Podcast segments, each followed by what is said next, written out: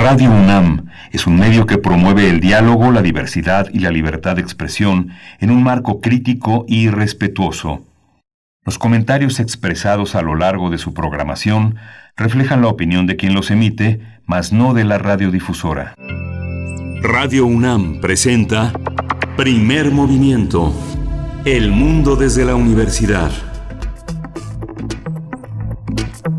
Muy buenos días, iniciamos primer movimiento en su emisión del 15 de diciembre. Hoy es martes y son las 7 con 4 minutos de la mañana, la hora del centro del país. Nos encontramos en la capital, el equipo de primer movimiento y también Frida Saldívar en la producción ejecutiva, allá en cabina, en Adolfo Prieto 133 Colonia del Valle. Socorro Montes está en los controles técnicos esta mañana. Les saludamos a ustedes, a quienes nos están sintonizando en la frecuencia modulada en el 96.1 y también en el 860 de AM. Presento y saludo a mi compañero Miguel Ángel Quemain. ¿Cómo estás, Miguel Ángel? Hola, Berenice Camacho, buenos días. Buenos días a todos nuestros radioescuchas. Ya prácticamente estamos eh, a la mitad del último mes de 2020, un año que un año de muchísimos aprendizajes, un año lleno de experiencias complejas que nos hacen recapitular sobre muchos aspectos que creíamos ya muy cotidianos y muy a la mano, pero bueno, tenemos un día, un, menú muy interesante para esta mañana. Vamos a tener un balance en este, en este periodo, un poco de esta semana, de recapitular, de hacer una revisión de lo que ha sucedido y de cómo estamos eh, en estos días. Vamos a tener un balance sobre la situación de la salud y la pandemia de la COVID-19 en México. Vamos a tener dos figuras fundamentales en esta reflexión. Estará con nosotros el doctor Samuel Ponce de León, quien coordina el programa universitario de investigación en salud de la UNAM y es integrante de la Comisión para la Atención de la, de la Emergencia del Coronavirus de la UNAM. Estará también la doctora Rosa María del Ángel. Ella es investigadora del Departamento de Infectómica y Patogénesis Molecular del CIMBESTAT. Ya ha estado muchas veces con nosotros por fortuna y van a estar en una dupla pues muy muy interesante, un, un, un, un tema indispensable en estos días de crecimiento de hospitalizaciones y aparentemente de, eh, de, un rebrote en muchos países del planeta. Así es, estamos en esa situación. Mm, vamos a iniciar, como bien comentas, con este balance, pero también justo con una lectura mm, al día de hoy de cómo, cómo amanecemos hoy, que es el día 199 de la nueva normalidad, y pues hoy con más énfasis hay que atender las indicaciones sanitarias. Estamos llegando en algunos estados de la República, es el caso de Ciudad de México, estamos llegando pues a niveles muy parecidos de lo que tuvimos en mayo de este año, en mayo con niveles importantes de hospitalizaciones. Eh, estaremos pues comentándolo precisamente con estas dos autoridades en el tema sanitario. Así es que bueno, las recomendaciones son las mismas, las que ya sabemos y hay que reiterarlas hoy más que, más que nunca en estos momentos de festividades, de reuniones familiares hay que quedarse en casa, mejor, mejor hay que quedarse en casa y, bueno, mm, emplear la creatividad para poder estar cerca de nuestros seres queridos cuando media la distancia. Así es que bueno, eso, eso estaremos conversando hacia el arranque y después tendremos nuestra sección dedicada a la conquista, otras historias de la conquista con Federico Navarrete, él es historiador, es escritor, es investigador del Instituto de Investigaciones Históricas de la UNAM y bueno, nos estará comentando sobre el futuro de 1520. El futuro de 1520, Texcoco y Tenochtitlan es el tema para esta mañana. Sí, día 6, casa, día 6, casa, año 2, pedernal los 20 siguientes años. Va a ser una emisión especial porque es una emisión un poco de despedida de esta, de esta conmemoración de 1520. Entraremos al 21 y los 20 años que le siguen de conquistas que terminarán por conformar la Nueva España. Vamos a tener también la política de la necedad. Ese es el tema que eligió el doctor Lorenzo Meyer para desarrollar en este martes, martes de Meyer. El profesor Lorenzo Meyer es investigador universitario, se ha, trabajado durante toda su carrera sobre el siglo XX y ahora la actualidad que nos, que nos, que nos abruma con la política y la economía mexicana. Y también en nuestra segunda hora estaremos conversando sobre los cambios a la ley del Banco de México. Bueno, un tema que ha generado en las últimas horas, en los últimos días, pues un gran revuelo, muchas expresiones eh, que piden, bueno, se reconsidere lo que ya se aprobó en el Senado, bueno, ahora se reconsidere en el Congreso, en diputados. Así es que, bueno, vamos a estar conversando con el doctor Roberto Valencia, profesor de tiempo completo de la Facultad de Economía de la UNAM, dedicado a estudiar los efectos de la política monetaria sobre el crecimiento económico. Y vamos a tener, eh, bueno, hoy me toca el tema de la poesía necesaria, que es un privilegio y un gusto, y la mesa del día, que nuevamente estará con nosotros un experto para hablar de la regulación del trabajo en casa. Él es eh, Saúl Escobar Toledo, él es profesor de estudios históricos de Lina, presidente de la Junta de Gobierno del Instituto de Estudios Obreros Rafael Galván, es un, un experto en temas laborales y ahora justamente regular el trabajo desde casa toma varias aristas que valdrá la pena tocar este día. Por supuesto, el llamado home office también. Pues bueno, ustedes coméntenos eh, cuáles son sus experiencias al respecto. Ahí están los temas, lo que ustedes propongan también a través de nuestras redes sociales. Arroba P Movimiento, estamos así en Twitter, Primer Movimiento UNAM en Facebook y nos vamos rápidamente con nuestro corte informativo sobre COVID-19. COVID-19. Ante la pandemia, sigamos informados. Radio UNAM. La Secretaría de Salud informó que el número de decesos por enfermedad de la COVID-19 aumentó a 114.298 lamentables fallecimientos. De acuerdo con el informe técnico que se ofreció ayer por las autoridades sanitarias, los casos confirmados acumulados se incrementaron a 1.255.974. Así es. Bueno, eh, querido Miguel Ángel, me vas a ayudar un poquito con, con la información, que no la tengo lista. Sí, la información, en la información internacional, la Organización de las Naciones Unidas para la Educación, la Ciencia y la Cultura, UNESCO, pidió ayer a los gobiernos que den prioridad a los maestros en el acceso a las nuevas vacunas contra COVID-19 Audrey Azulay, jefa eh, en la UNESCO, dijo que los docentes y el personal de apoyo a la educación deben ser considerados un grupo prioritario. Así es. Bueno, en información de la UNAM, José Alfredo Contreras, académico de la Facultad de Psicología de esta universidad, dijo que antes de elegir la opción de terapia en línea se debe tomar en cuenta que no es para todos, ya que en casos como intentos de suicidio o adicciones se requiere de un manejo integral. Este experto señaló que diversos estudios han demostrado que la terapia en línea es eficiente y a través de ella se pueden obtener excelentes resultados en casos de ansiedad, depresión, baja autoestima, problemas de trastornos alimentarios, entre muchos otros. Sin embargo, cuando se trata de una situación que pone en peligro la vida o la integridad de alguien, no puede atenderse al paciente a distancia.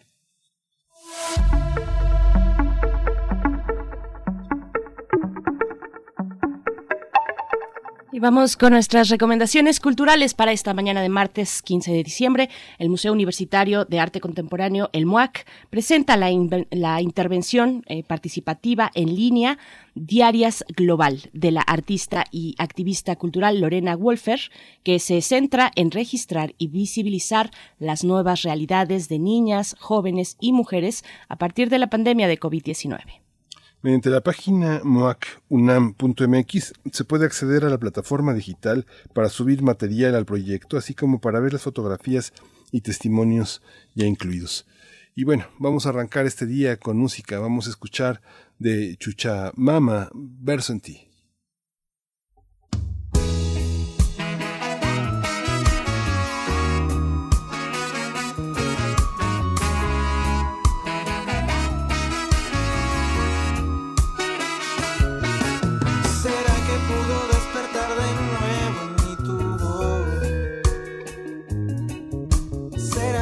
Ojos ya no puedo más vivir.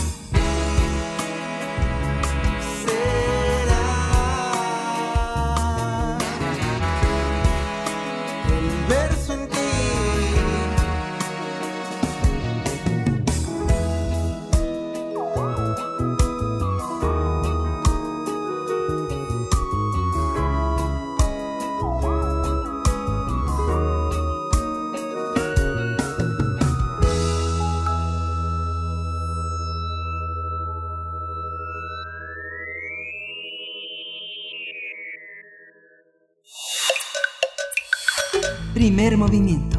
Hacemos comunidad. Martes de salud. La Ciudad de México tiene el 65% de camas ocupadas porque han ingresado más de 4.000 pacientes. Por ello se prepara para aumentar su capacidad hospitalaria y el número de médicos para atender la emergencia causada por el aumento de casos de COVID-19. La jefa de gobierno, Claudia Sheinbaum, informó que trabaja con el INSABI, el IMSS y el ISTE, la SEDENA y CEMAR para ampliar la capacidad hospitalaria de la capital. Actualmente solo hay alrededor de 7.000 camas disponibles. Por esta razón, en los próximos 14 días, un total de 113 trabajadores de la salud reforzarán y relevarán a sus compañeros en el Hospital General de México, al Hospital Enrique Cabrera y al Hospital de Tláhuac. Además, eh, tras declarar el viernes pasado a la Ciudad de México en alerta y emergencia por el COVID-19, este sábado se anunciaron nuevas medidas para el centro histórico, así como en colonias con alto nivel de contagios y tianguis. Cabe señalar que el 11 de diciembre Cofepris aprobó el uso de emergencia de la vacuna contra el virus de la farmacéutica Pfizer y de su aliado BioNTech. Con ello se espera que en los próximos días inicie el programa de vacunación en México. Vamos a realizar un balance sobre la situación de la salud y la pandemia de la COVID-19 en México. Hoy está con nosotros el doctor Samuel Ponce de León, él es coordinador del Programa Universitario de Investigación en Salud de la UNAM, profesor de la Facultad de Medicina y jefe de laboratorio de microbioma. Él es un especialista en medicina interna e infectología y ha estado eh, con nosotros eh, muchísimas veces para difundir, porque también él es integrante de la Comisión para la Atención de la Emergencia del Coronavirus de la UNAM. Samuel eh, Ponce de León, bienvenido, muchas gracias.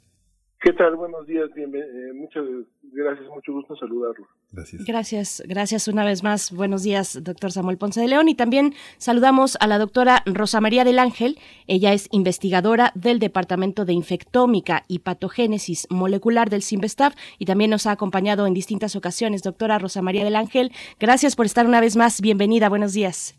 Al contrario, muchas gracias por la invitación. Buenos días. Muchas gracias. Empezamos con, con este, usted, doctora Rosa María del Ángel. Y le quería preguntar, ¿cuál es la situación? ¿Cómo, cómo ha visto el desempeño en, en, en, este mapa enorme que es, que es el país?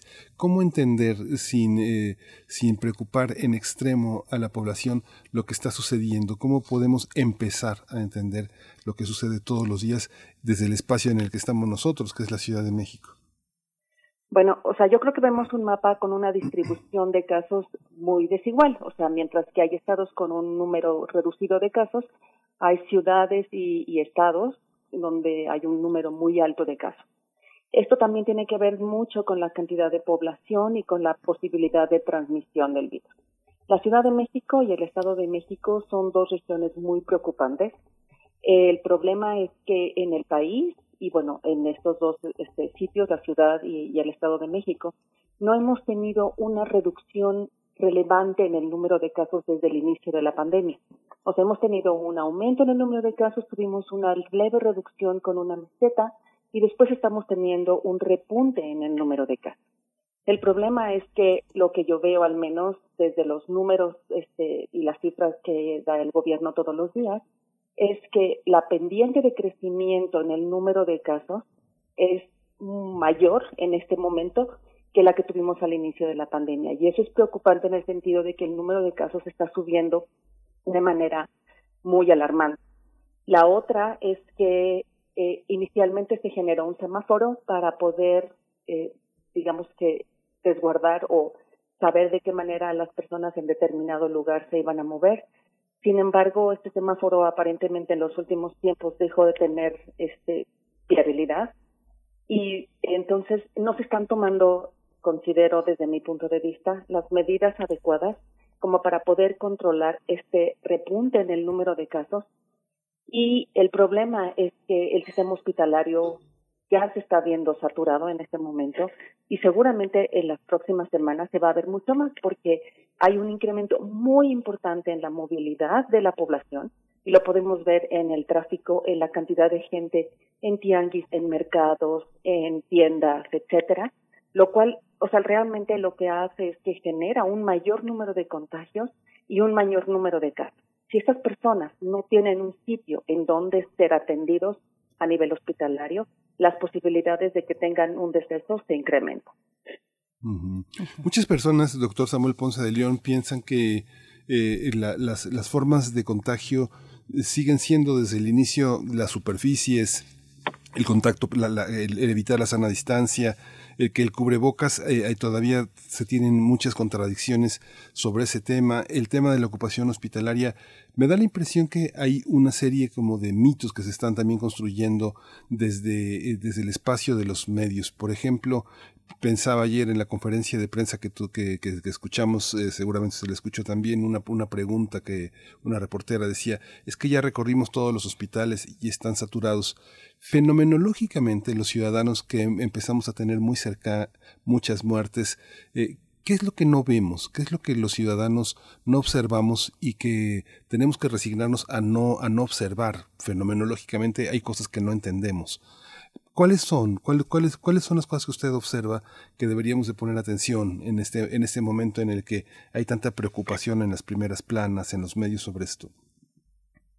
Eh, bueno, debo decir que tu pregunta es complicada y de repente en algunos aspectos difíciles de entender.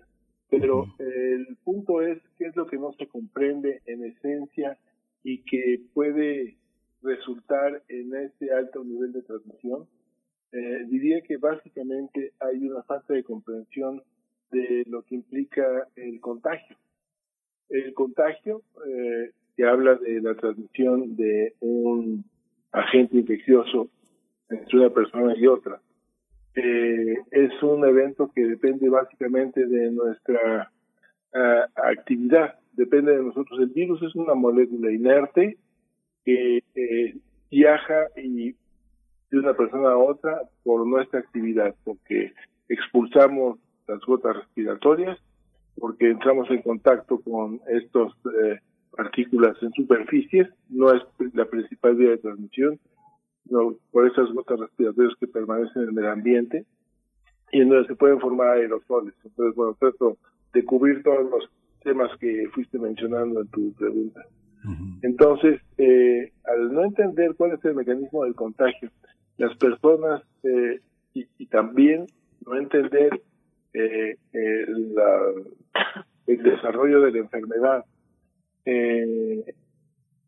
lo que está ocurriendo es que una persona tiene síntomas, dolor de garganta y cefalea, y piensa, podría ser, pero en realidad eh, puede que no, ha de ser una gripa nada más lo que tengo, y se va con su familia a una reunión, se va con su familia a un velorio o va de compras o vuelve al trabajo. Eh, esto es lo que está manteniendo básicamente la transmisión en el nivel que estamos viendo en diferentes regiones del país porque finalmente tendríamos que entender estrictamente que el semáforo rojo, aunque no lo publicite el gobierno, a pesar de que más allá del semáforo rojo se han dado las medidas, empieza en nosotros mismos, empieza en casa. Somos nosotros los que tenemos que contener la transmisión a través de medidas preventivas, como ya las apuntabas, eh, la distancia, la higiene, la etiqueta respiratoria, el cubrebocas de manera sobresaliente, aunque se resisten a, mencionarlo una y otra vez, eh, particularmente la máxima autoridad. Eh, y desde luego, básicamente, el de evitar congregaciones y, evitar estas áreas de gran ocurrencia de gentes, la increíble persistencia de fiestas. Entonces, bueno, ¿qué es lo que no se comprende? no se comprende el fenómeno del contagio que depende de cada uno de nosotros. Yo les pediría también hacer un balance. Es complicado hacer un balance o un cierre de caja. Es lo que generalmente se hace hacia final del año, pero estamos en este momento en un eh, es, es un tiempo importante para los términos de cómo se está moviendo la pandemia en nuestro país. Una vez más, llevamos ya nueve meses de encierro. El 23 de diciembre se cumple nueve meses de que inició eh, esta jornada nacional de sana distancia, que bueno ha tenido nombres distintos, pero que finalmente el llamado en muchos estados es hoy a quedarse otra vez en casa más que nunca, ya lo comenta la doctora Rosa María del Ángel, la pendiente tiene un crecimiento muy vertical, digamos, va hacia arriba de una manera acelerada, importante. Entonces, les pregunto, su balance, su balance, doctora Rosa María del Ángel, a estos nueve meses de encierro. Hoy es el día 199 de la nueva normalidad. ¿Qué podemos decir en retrospectiva? Pues podemos decir en retrospectiva que no hemos podido este, contener la pandemia en nuestro país, que los números de casos están subiendo de manera alarmante, que también el número de fallecidos está incrementando y que si no tomamos medidas adicionales, estos números van a seguir creciendo mucho más. Y el problema es que nuevamente el sistema hospitalario no se va a dar abasto para poder eh, atender a todos los pacientes que van a tener necesidad de un servicio médico y que por más que se refuerce el sistema de salud, lo que más se requiere en los casos graves, que es en general las personas que llegan y que buscan en un lugar y en otro y en otro para poder entrar a un sistema hospitalario, es terapia crítica. No hay muchos expertos en terapia crítica, ni hay muchas camas disponibles en esta terapia crítica que puede ocasionar muchas más muertes. Y, que, y que yo creo que una de las cosas que menos se desea es que justamente en estas épocas tengamos esa cantidad de, casos y de, muertos. Doctor Samuel Ponce de León, también su balance, por favor. Bueno, ha sido un año extraordinariamente difícil. Evidentemente, enfrentarnos a un desastre de esta magnitud no puede tener eh, resultados satisfactorios de ninguna manera. Eh, como señalaba Rosa María, el número de casos ha venido creciendo y conforme crece la transmisión, eh, crece la velocidad con la que ocurre esta transmisión porque se ha mantenido un nivel de actividad que también entiendo eh, es difícil de modificar en virtud de la economía del país. Eh, eh, creo que en el balance tenemos que poner, desde luego, por un lado, el inmenso desastre que implica la pandemia, que eh, no hay posibilidades de contener, nadie lo ha podido contener en ningún, ningún gobierno. Y los eh, éxitos que se apuntaban y se ponían como ejemplos hace algunos meses, los vemos hoy eh, realmente sufriendo también nuevamente con segundos o terceros episodios de incremento en el número de casos, porque finalmente es resultado de nuestro nivel de la ausencia de inmunidad en nosotros mismos que permite la transmisión a través de lo que ya señalábamos. Eh, parte del balance debe de incluir el inmenso esfuerzo que se hizo para hacer una reconversión hospitalaria, siempre insuficiente desde luego. Nuestra uh, infraestructura uh, de donde partimos en términos de salud es pobrísima, una de las más pobres del continente, desde luego no correspondiente al nivel del tamaño económico del país. Eh, y entonces realmente es muy difícil remar contra la corriente en estas circunstancias. Así que eh, se ha hecho un esfuerzo, desde luego el esfuerzo ha sido insuficiente. Vamos a seguir teniendo problemas. Anticipábamos, y lo hemos señalado en múltiples ocasiones los últimos dos meses, que venía esta temporada con un incremento en el número de casos y que íbamos a tener graves problemas. Se están cumpliendo las predicciones y está cumpliendo también el escenario irremediable en donde estas predicciones se encuentran con la realidad de nuestra capacidad hospitalaria y también con la realidad de esta falta de conocimiento y de educación de un amplio sector de la población que no usa las medidas de precaución de la manera correcta. Sí, mucha gente usa el cubrebocas, pero lo tiene por abajo de la nariz y en consecuencia no sirve de nada. Entonces, si usáramos correctamente las medidas, podríamos mantener un nivel de actividad. Es un poco lo que se ha tratado prácticamente en todo el mundo. Mantener medidas de prevención en un estándar correcto y volver una actividad eh, eh, económica, social, eh, pues mínima que permita un mantenimiento de, de las gentes y de los que requieren para comer al día siguiente, eh, pero vemos que no ha sido posible por lo menos hasta el momento. Vamos a seguir viviendo temporadas muy difíciles. De aquí hasta el próximo verano va a ser muy complicado el panorama. Usted es un profesor, Samuel Ponce de León, un investigador que está acostumbrado a pensar las cosas desde un horizonte pues muy complejo, múltiple, no solo desde la, desde la pauta de la medicina, sino desde las humanidades. Esta parte que se ha señalado con tanta insistencia sobre lo punitivo, sobre castigar.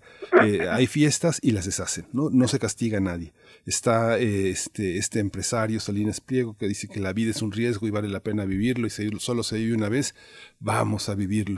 Todas estas formas en las que López Gatel ha insistido de que obligar a la gente a usar cubrebocas divide a las personas en las que lo usan y las que no lo usan y genera una polarización enorme. ¿Cómo, cómo entender esta parte? Este, ¿Qué se entiende por libertad en una situación tan compleja de, de pandemia? ¿Qué es la libertad? ¿Qué, ¿A qué tenemos derecho y a qué no? Bueno, en esencia tenemos derecho a decidir y a actuar en función de lo que nosotros creemos eh, y podemos eh, eh, comprender, pero sin lesionar a los otros. Ese sería básicamente eh, el límite. Y entonces el tema se complica de manera muy importante porque eh, ciertamente sería muy complicado, ya no desde el punto de vista uh, filosófico o ético, imponer una restricción a la libertad, sino desde el punto de vista de una implementación práctica de, de cerrar una serie de comercios, con las consecuencias que esto implica desde el punto de vista económico y social. Eh, yo creo que este es un tema que no se va a resolver eh, con eh, imponer medidas rígidas, porque lo que tendríamos como consecuencia entonces es una caída todavía peor de, la economía. Eh, se camina sobre hielo muy delgado, desafortunadamente no hay buenas intervenciones, no hay manera de tener una buena intervención, eh, excepto si eres una economía que te permite cerrar una región del país, como lo hizo China en Wuhan al principio, un régimen totalitario capaz de militarizar completamente una región, prohibir la circulación y entregar alimentos en cada una de las casas.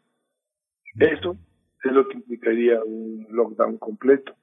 Evidentemente no lo podemos hacer aquí por una multitud de razones, no solo filosóficas, no solo eh, económicas, sino ya de capacidades prácticas de establecer una situación.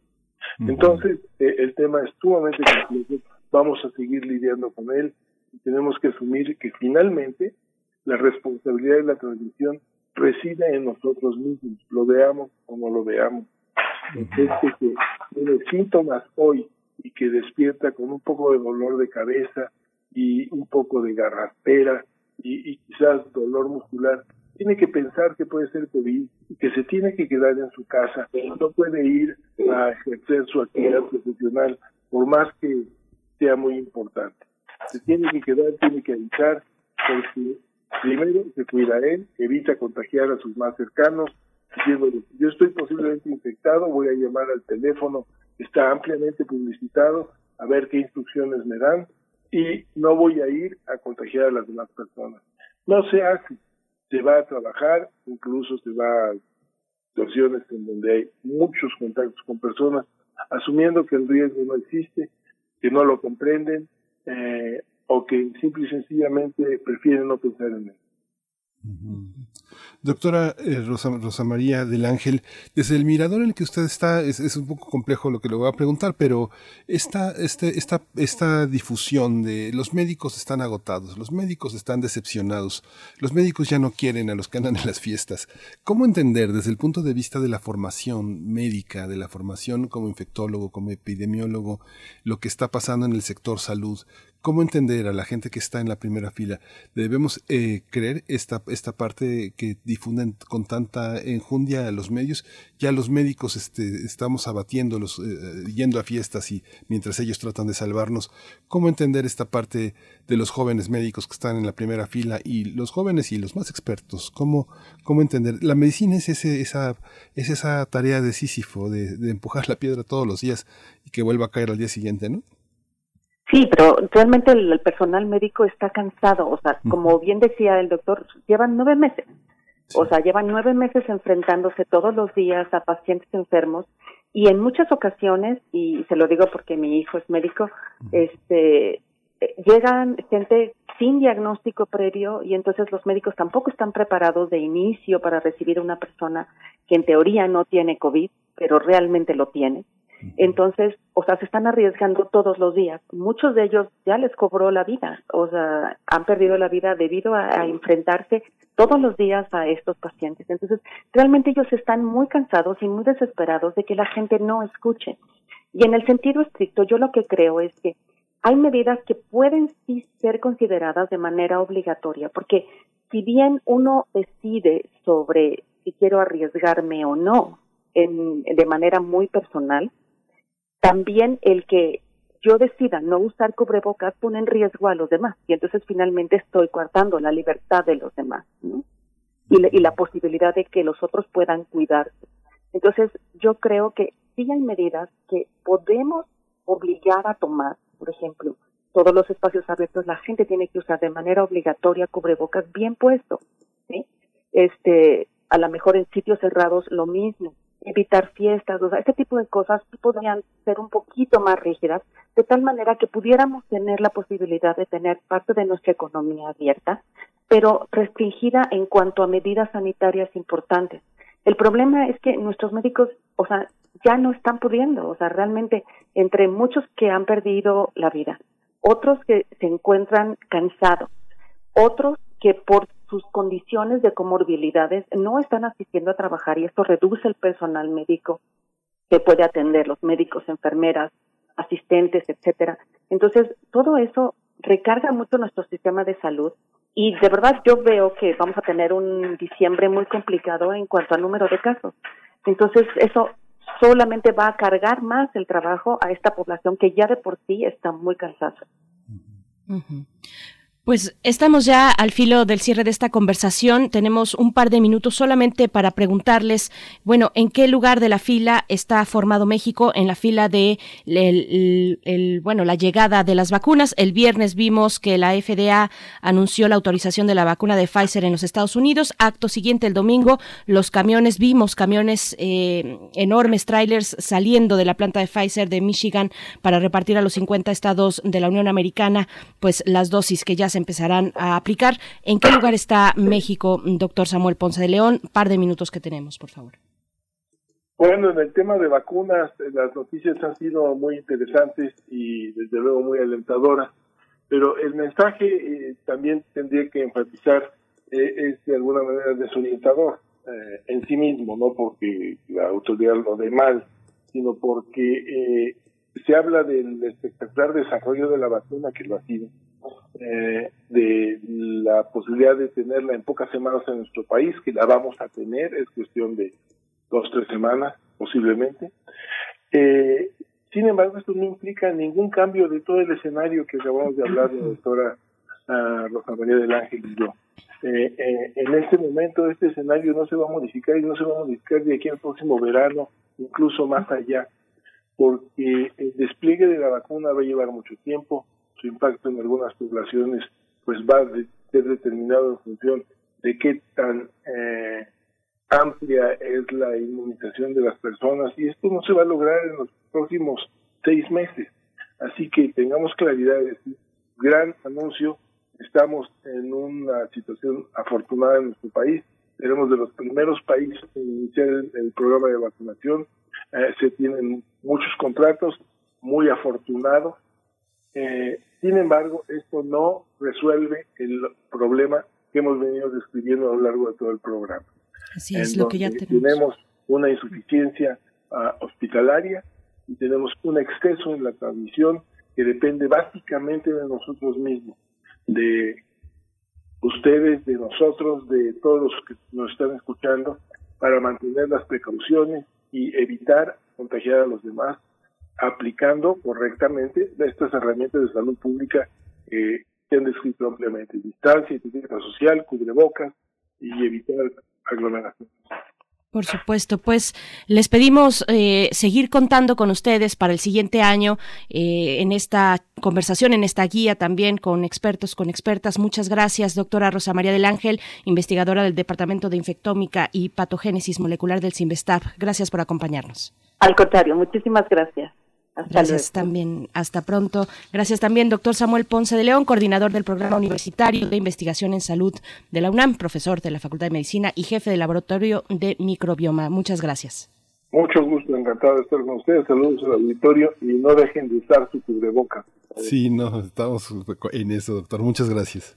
Muchísimas gracias. Bueno, me parece muy eh, interesante la recomendación que hace el doctor Samuel Ponce de León. Cada mañana preguntarnos cómo me siento hoy, hacer un autoexamen al despertar y actuar en consecuencia, pues bueno, ahí está.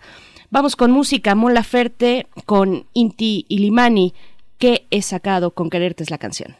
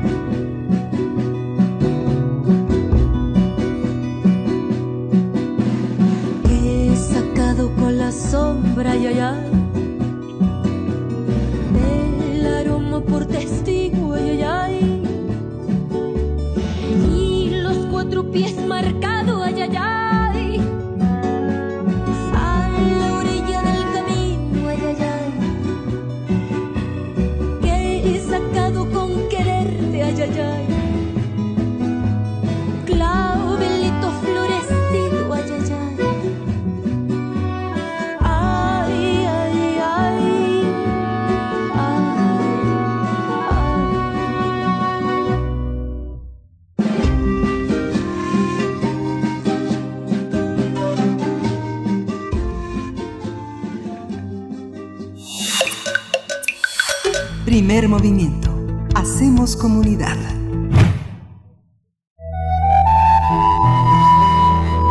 Otras historias de la conquista.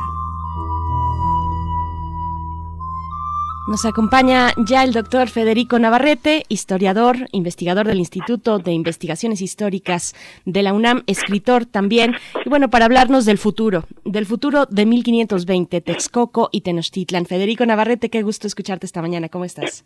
Hola, bueno, este, buenos días, Berenice, buenos días, Miguel Ángel, ¿cómo estás? Hola Federico, buenos días.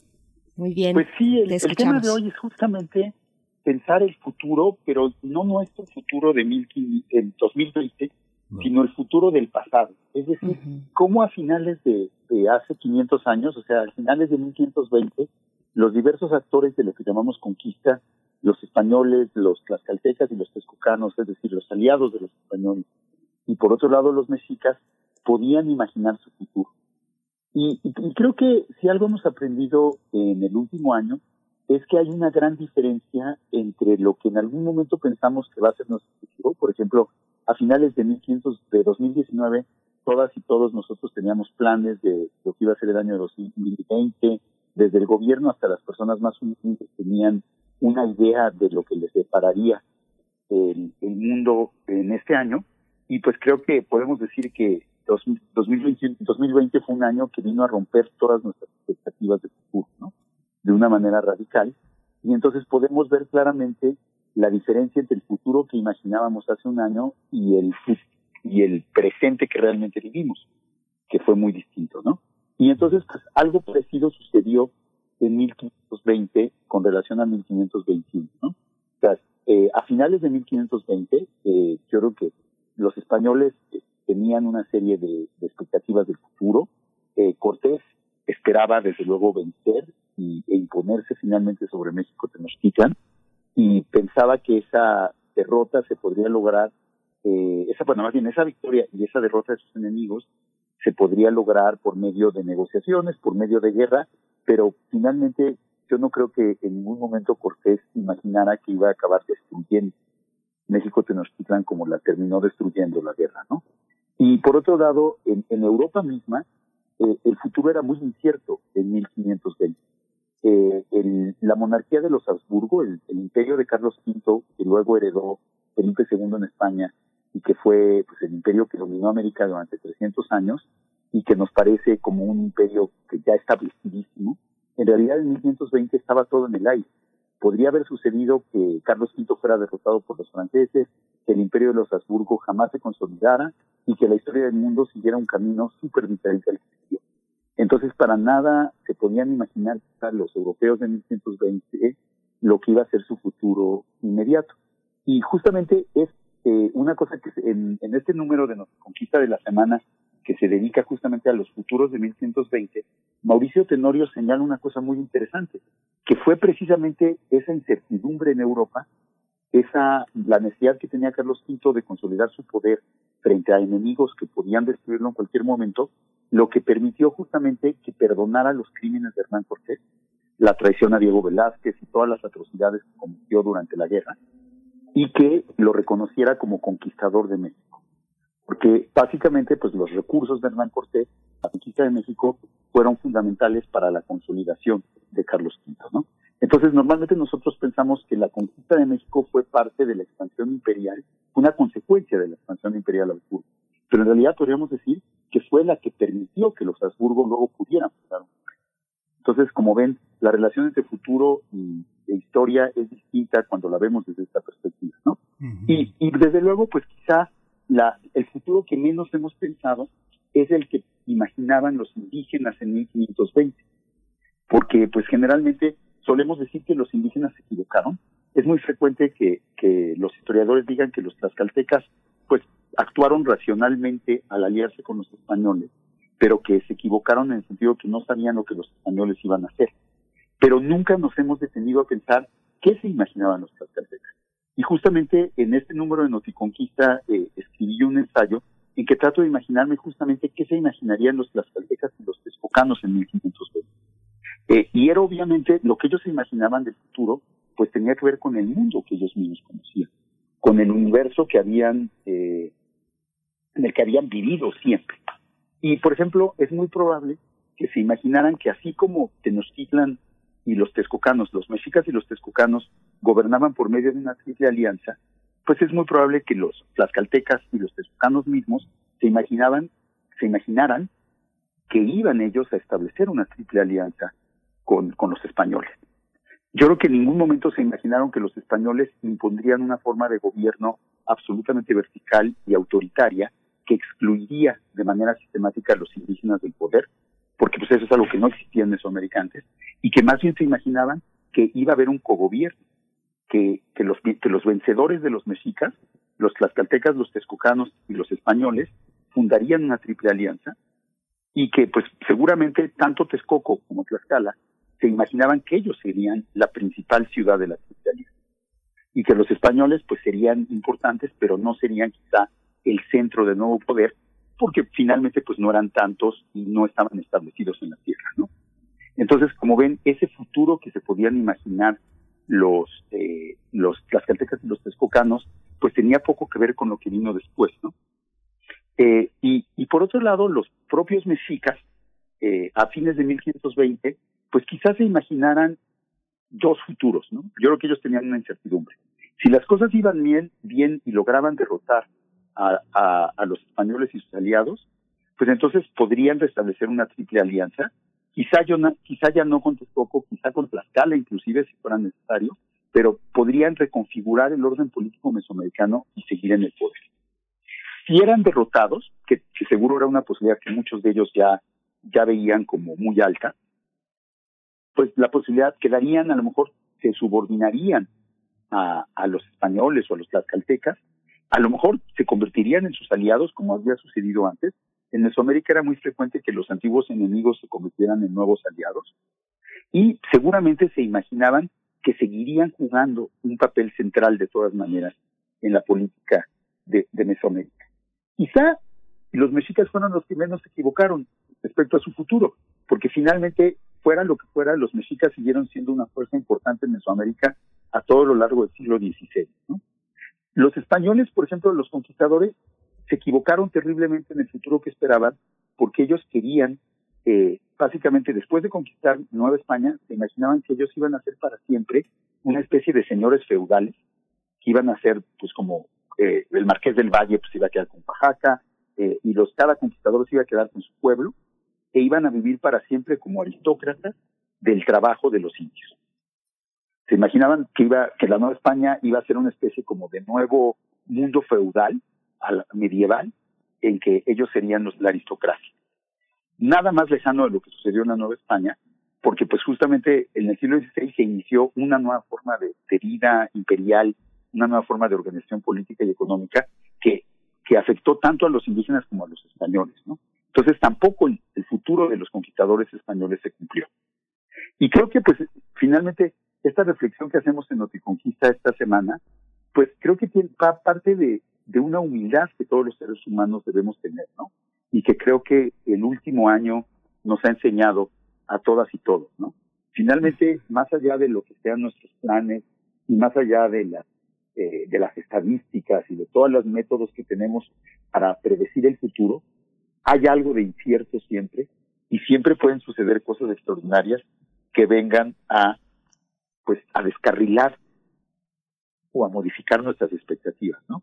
Y por eso pues debemos ser indulgentes cuando juzgamos a los hombres del pasado que tanto se equivocaron, porque pues así nos verán a nosotros en el futuro y seguramente se burlarán de nuestros errores, de nuestros miedos y de nuestra incapacidad de ver lo que retroactivamente parece tan evidente, pero que en el presente pues no se hace, no, no resulta tan claro. Algo que queda claro en estas tres colaboraciones que ahora tiene Noticonquista desde ayer son eh, las, la imposibilidad que tuvo Cortés de pensar su futuro, que finalmente la red de amigos, como dicen en los textos, la red de amigos de Cortés no, no pudo darse cuenta de cómo se iba construyendo ese esa, esa cuestión que nunca pensaron de ser prescindibles, que, se, fueron prontamente y este, hechos a un lado. ¿no?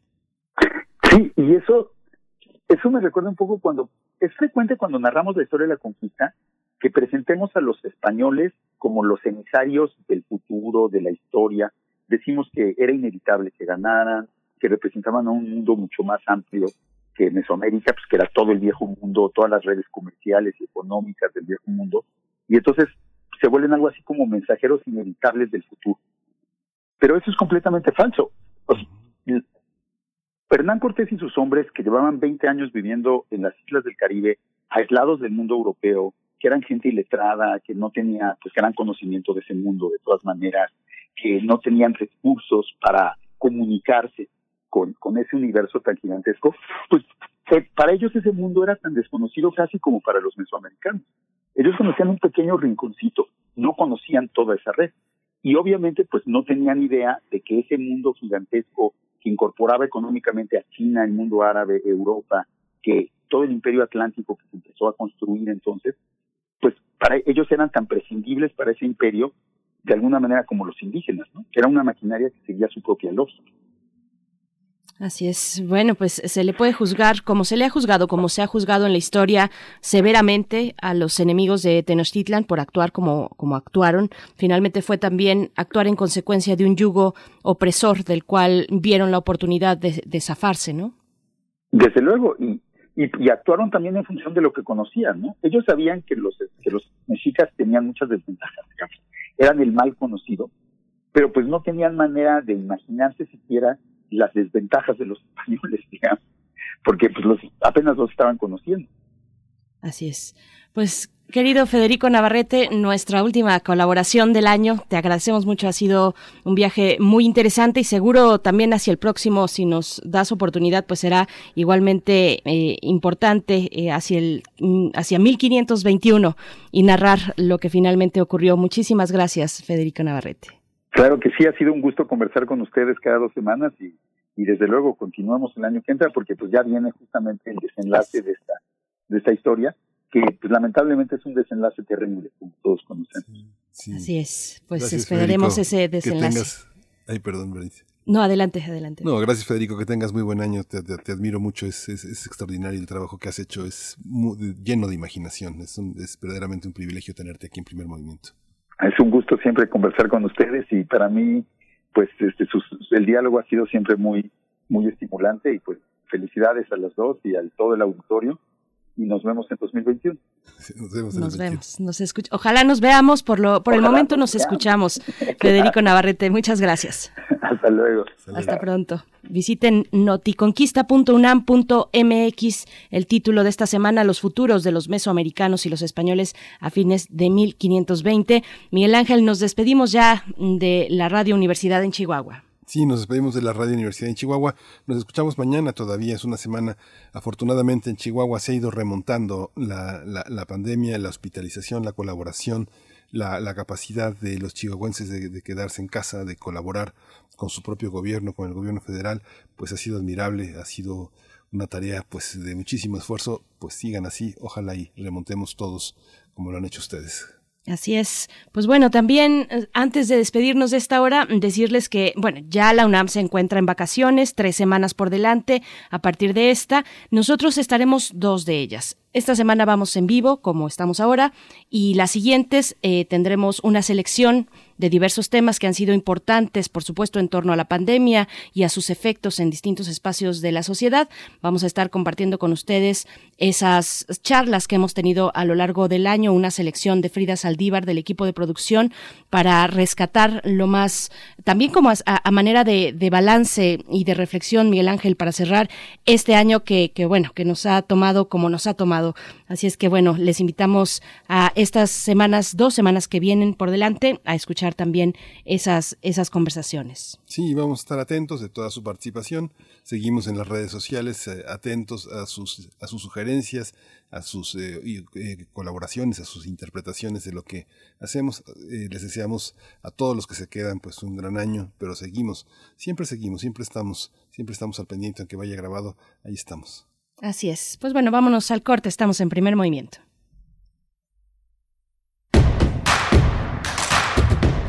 Síguenos en redes sociales. Encuéntranos en Facebook como Primer Movimiento y en Twitter como arroba PMovimiento. Hagamos comunidad.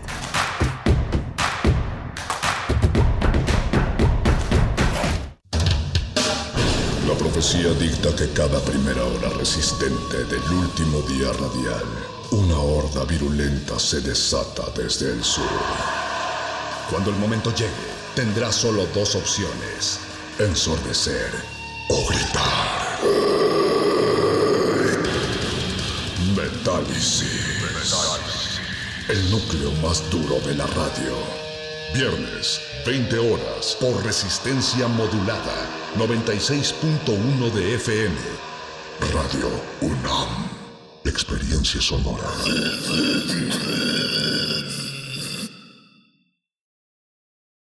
Las mujeres tenemos la fuerza para sacar a México adelante. Soy Karen Castrejón Trujillo, mujer guerrerense. Preocupada por mi gente, por el medio ambiente y el desarrollo de las mujeres, he sido consejera política estatal y nacional y secretaria de Medio Ambiente del Estado de Guerrero. Asumo la dirigencia nacional del Partido Verde con el reto de evolucionar e incluir las voces de todas y todos. Lucharemos por las causas en nuestra atención y acción. Es tiempo de las mujeres en el Partido Verde.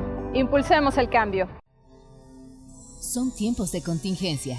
Hay que quedarse en casa para proteger tu salud y la de todos. Sigue estos sencillos consejos para mantenerte sano. Aliméntate de manera saludable. Limita el consumo de alcohol y de bebidas azucaradas. No fumes. Haz ejercicio. Convive con tu familia. Comparte las labores de la casa. Escucha música, lee y juega con tus hijos. Para más información visita coronavirus.gov.mx. Y quédate en casa. Gobierno de México. La Navidad es una época que busca llevar a nuestras vidas un poco de paz y alegría. Pero esta hermosa celebración fue fundada con sudor, fuego y sangre. Este sábado 26 de diciembre, a las 20 horas, Resistencia Modulada te contará lo que en verdad ocurrió en el año cero de nuestra época, en la mejor pastorela radiofónica que has escuchado en tu vida antes de las bodas de Caná, antes de la expulsión de los mercaderes del templo, antes de Lázaro, se contó esta historia. Pastorépica, jantada. Esta vez es bíblico. Resistencia modulada, NAM. Experiencia sonora. Encuentra la música de primer movimiento día a día en el Spotify de Radio UNAM y agréganos a tus favoritos.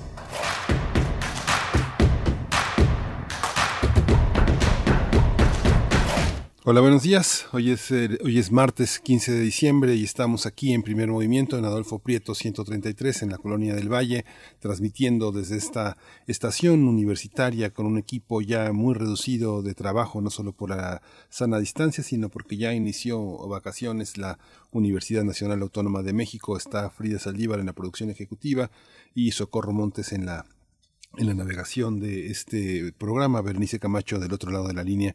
Buenos días, Berenice, ¿cómo estás? Buenos días, Miguel Ángel Quemain. Muy bien, muy buenos días a todos los que recién sintonizan y los que también desde muy temprano nos acompañan. Muchas gracias. Saludamos a la radio Nicolaita también. Llegamos a Morelia a través del 104.3. Saludos a la Universidad Michoacana de San Nicolás de Hidalgo. Bueno, ya en este periodo vacacional que, como bien lo dices, pues reduce el personal. Si de por sí ya tenemos frente a esta jornada mm, de sana distancia, eh, pues contábamos con pocas personas porque así debe ser, porque estamos cuidándonos en todos los eh, espacios de esta universidad. No es la excepción Radio UNAM, pero ahora con las vacaciones pues estamos eh, muy poquitos, pero haciendo este trabajo que eh, consideramos muy valioso y ojalá que ustedes también.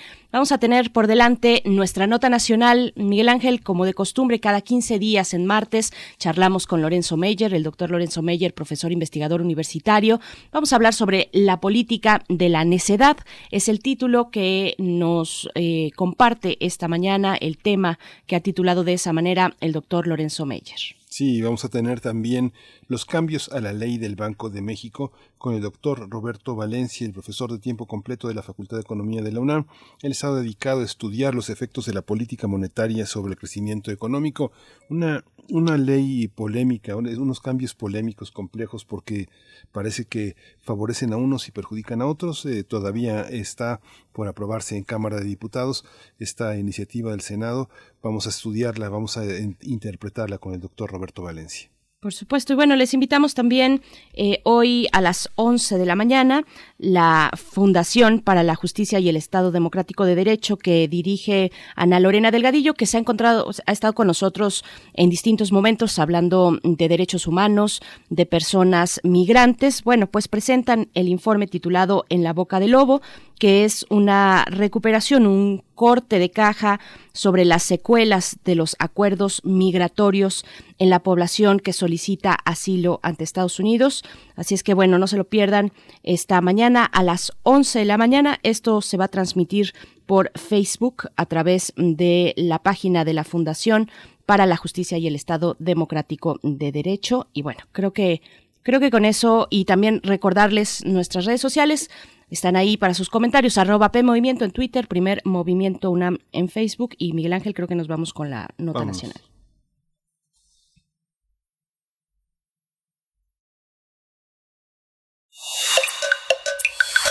Primer movimiento. Hacemos comunidad. Nota nacional. El Senado con, mayoría de Morena aprobó el 9 de diciembre una reforma de ley en la que se establece que el Banco de México tenga la obligación de comprar los dólares en efectivo que llegan a las instituciones financieras del país. Pero eso lo vamos a tratar en la, en la siguiente nota. Hoy le damos la bienvenida al doctor Lorenzo Meyer sobre la política de la necedad. Lorenzo, buenos días. Eh, ¿cómo, ¿Cómo está? Estamos por aquí. Creo que todavía no lo tenemos en la línea. Estamos esperando conectarnos con el doctor Lorenzo Meyer, la política de la necedad. Vamos a ver de qué se trata, pero efectivamente, Miguel Ángel, después estaremos conversando sobre los cambios a la ley del Banco de México, que ha levantado pues mucha polémica, muchas eh, instancias, organizaciones, eh, institutos, pues se han pronunciado con respecto a los cambios que, lleva esta ley, que ya fue aprobada en el Senado y que toca ahora precisamente a los diputados, pues revisarla, revisarla, atenderla con mayor detenimiento, pero mm, vamos a estar, no, todavía no, todavía no estamos con el doctor Lorenzo Meyer. Sí. Este, en esta semana, eh, este, esta revista semanal, la revista Proceso, justamente coloca a Salinas Pliego en la portada, justamente en el frente, una edición que coloca, lo coloca al frente del Banco de México y dice, en el Senado Morena se pone, se pone a Banjico a su servicio, la voz del amo tiene que ver con Banco Azteca esta, esta modificación donde este, justamente comprar los dólares en efectivo que llegan a las instituciones financieras del país y que convierten en excedentes de divisas tiene mucho que ver con este banco eh, a las órdenes de su dueño, de Salinas Pliego, que tan, tan polémico ha sido justamente en las últimas semanas. Pero bueno, ya está el doctor Lorenzo Meyer en la línea. Le damos la bienvenida, doctor Lorenzo Meyer, la política de la necedad. Buenos días. Eh, buenos días. Pues buenos días, bienvenido. Berenice, buenos días.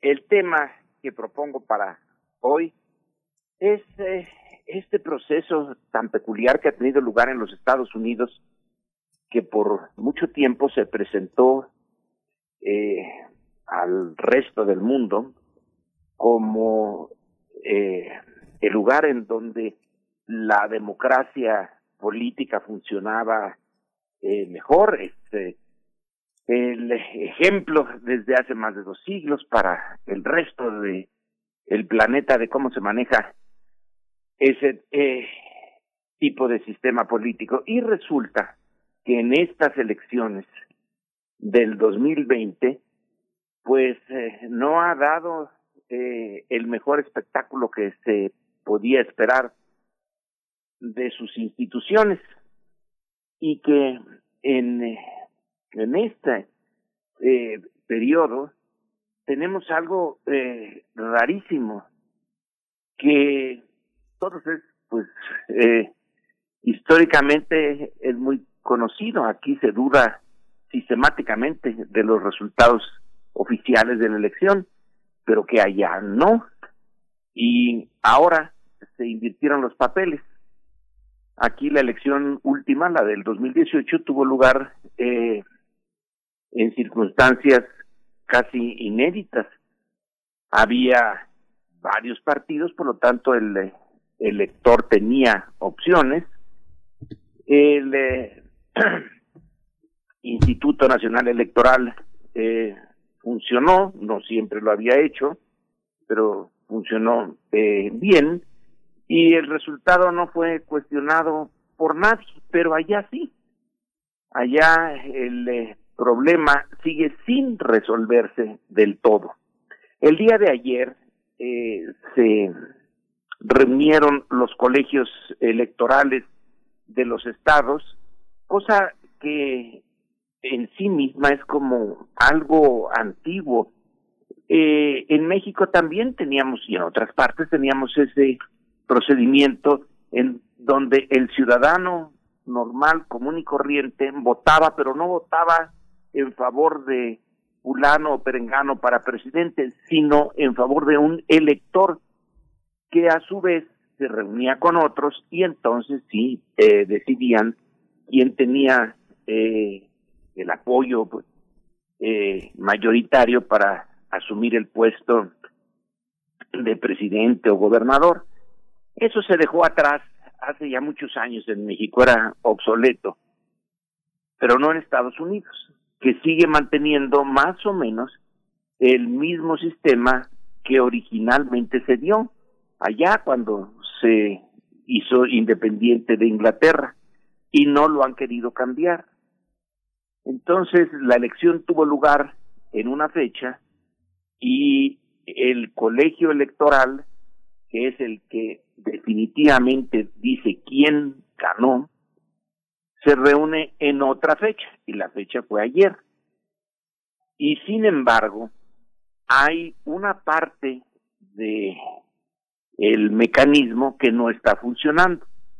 En Estados Unidos, como en otras partes, se supone que el eh, momento cumbre de una elección es cuando el perdedor acepta públicamente que perdió y eso le da una enorme legitimidad a todo el proceso.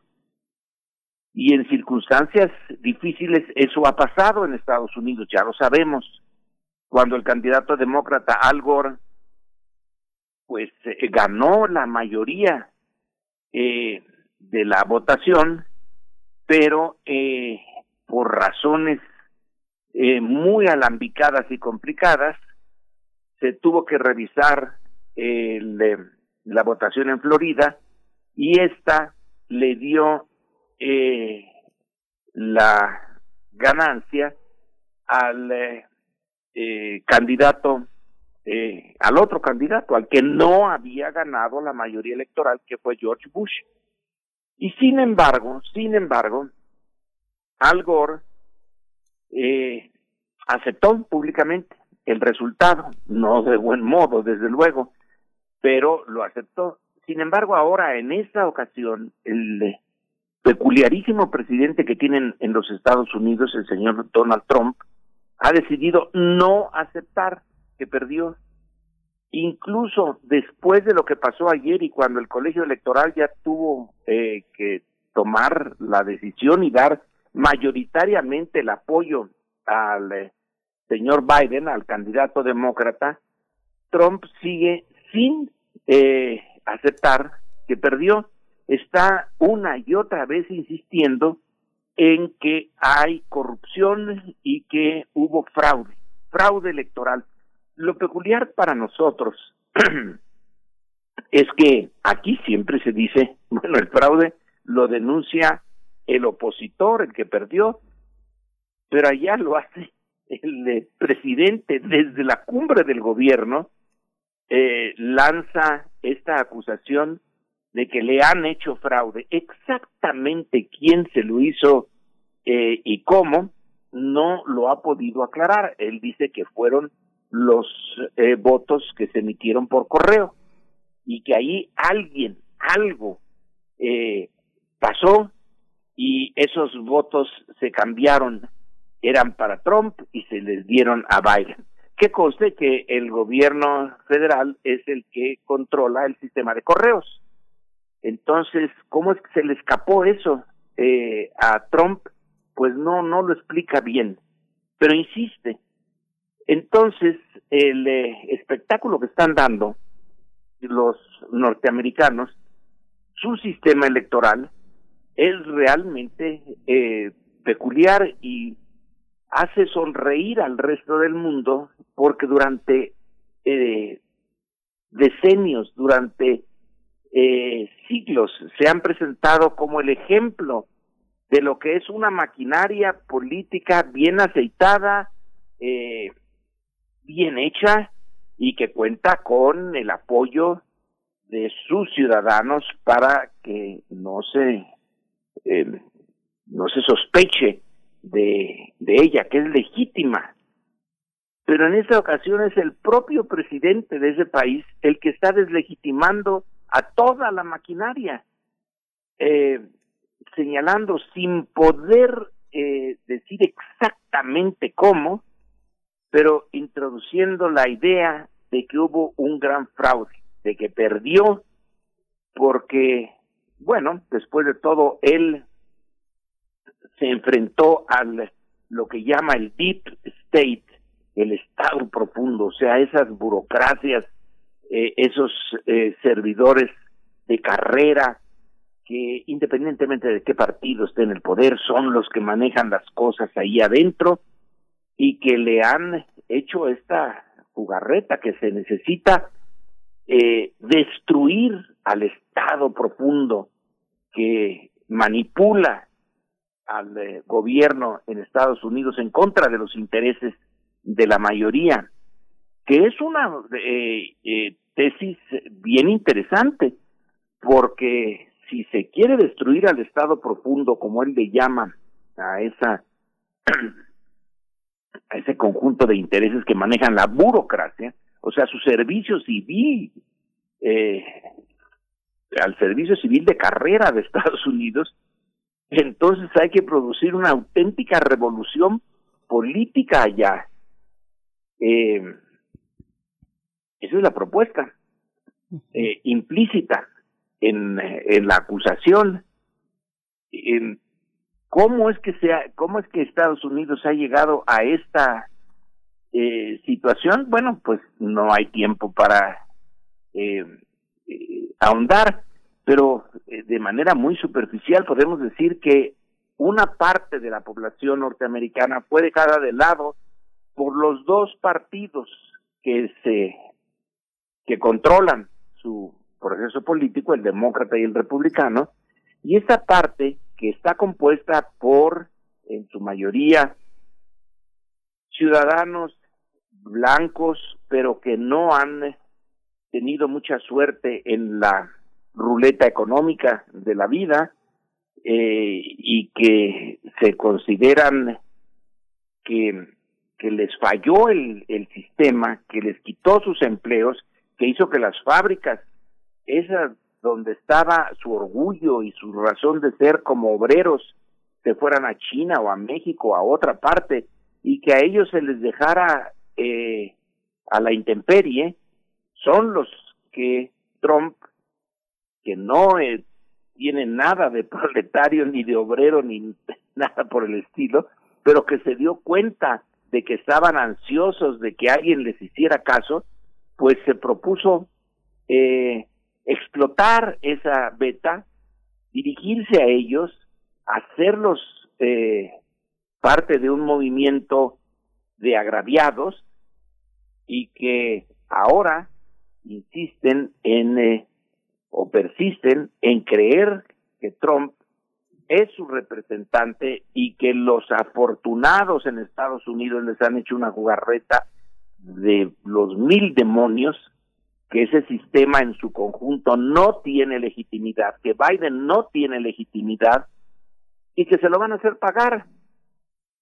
Eh, ¿Cómo va a funcionar Estados Unidos hacia el futuro? Bueno, pues yo creo que las instituciones se van a imponer y que a la larga las inercias y el eh, lo que ya venía funcionando seguirá funcionando, pero ni duda eh, que la presencia de Trump y la movilización de esa parte de la población importante que se siente agraviada por un cambio en la naturaleza de la economía y que no encuentra más que en Trump quien la represente, pues esa parte va a seguir ahí y va a seguir eh, sintiéndose agraviada.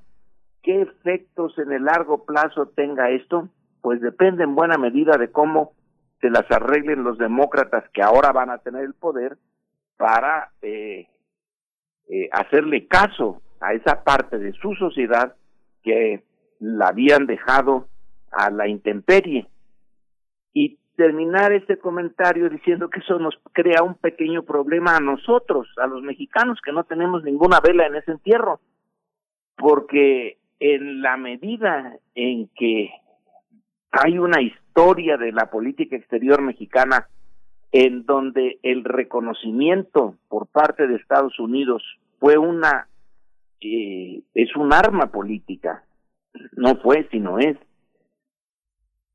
Pues eh, el gobierno mexicano, que ya es heredero de esos conflictos, dice eh, que no quiere que ningún gobierno extranjero se meta en el reconocimiento de nuestro proceso electoral y que México tampoco se va a meter en el de otros países es decir, en el de Estados Unidos. Y mientras el resto del mundo eh, felicita a Biden por su triunfo sobre Trump, eh, México tiene eh, que esperarse a que haya la solución formal, legal, de que Estados Unidos cambió ya de, de la presidencia cambió de partido. Pero como Trump no reconoce el de la victoria del demócrata, y no existe un INE allá que diga fulano sí, perengano no.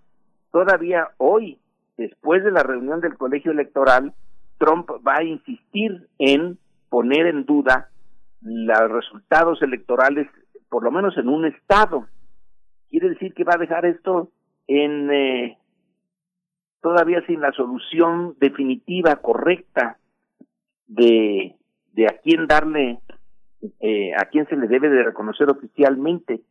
Y México está eh, entrampado en esta, eh, pues en, en esta eh, decisión de solo solo eh, dar su no reconocimiento, porque ese México no reconoce, sino acepta o no acepta al otro, hasta que todo el proceso electoral esté completo y todavía no está completo y entonces estamos arrastrando este eh, eh, pues esta situación en donde somos casi de los últimos en felicitar a Biden para eh, porque su sistema no permite sino eh, no sé hasta el 5 de enero o el 20 de enero que es cuando eh, formalmente tome posesión el nuevo presidente, que eh, se cierren las últimas posibilidades para Trump de poner en duda el resultado de la elección. Y en esas estamos ahora. De no ser porque tiene consecuencias para nosotros, sería realmente para sonreír. Decir, bueno, no que eran ustedes el ejemplo de la eficiencia, de la pulcritud, de la puntualidad en los procesos eh, legales en general y eh, políticos en particular y el de la elección sobre todas las cosas, pues no, eh, resulta que tienen unos eh, problemas latentes desde hace mucho y que ahora han surgido como nunca. Y como digo, de paso nos causan problemas a nosotros.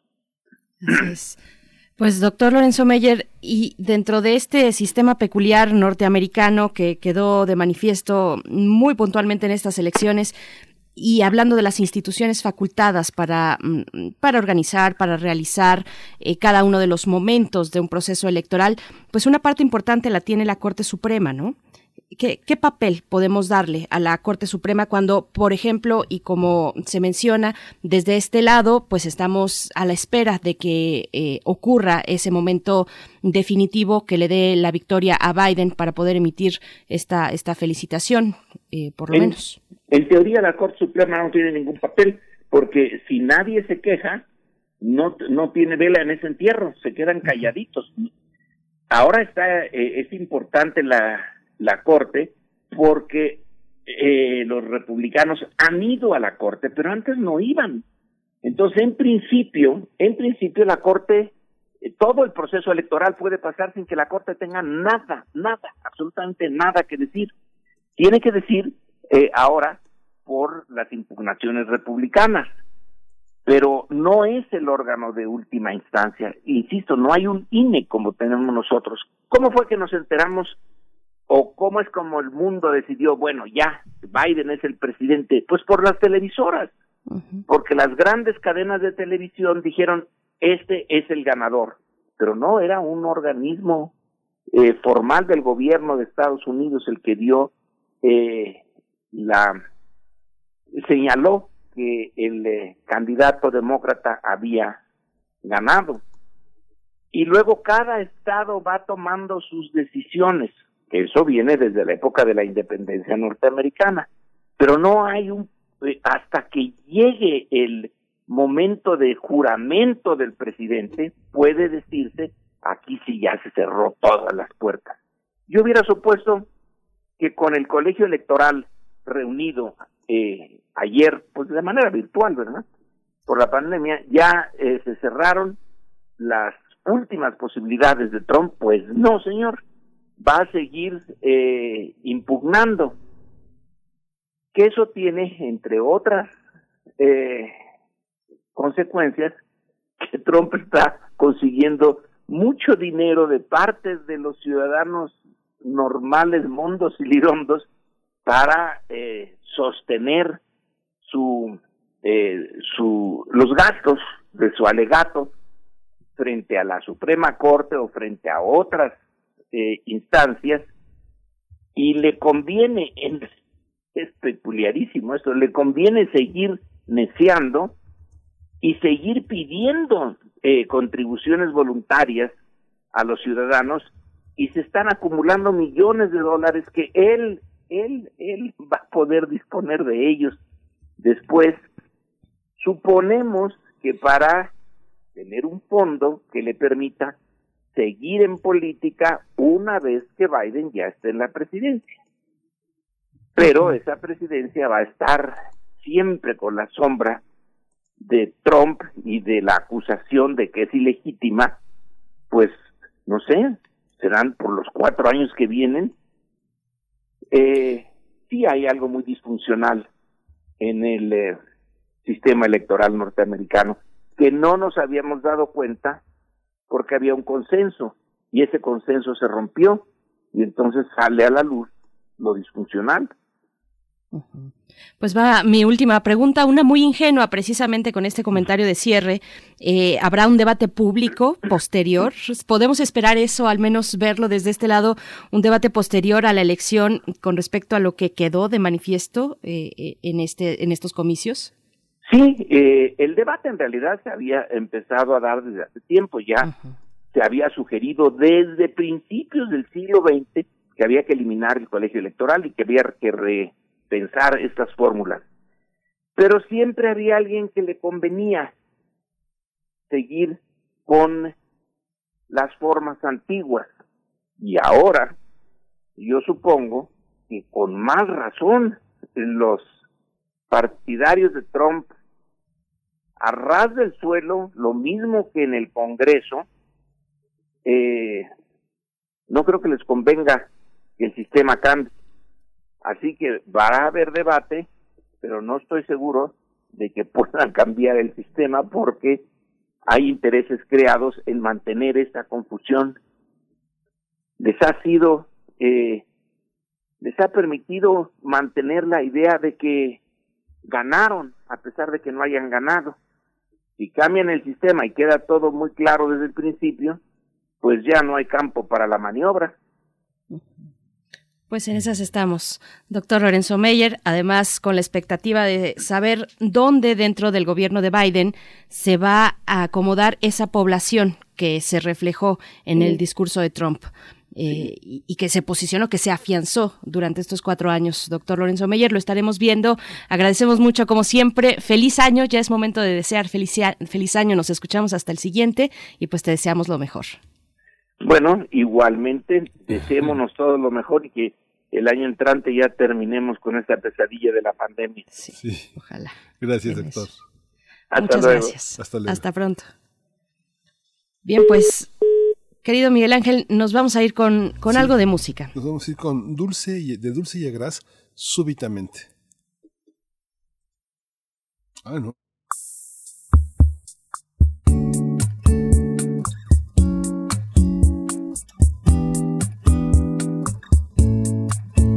Podríamos envejecer sin necesidad de ver la luz del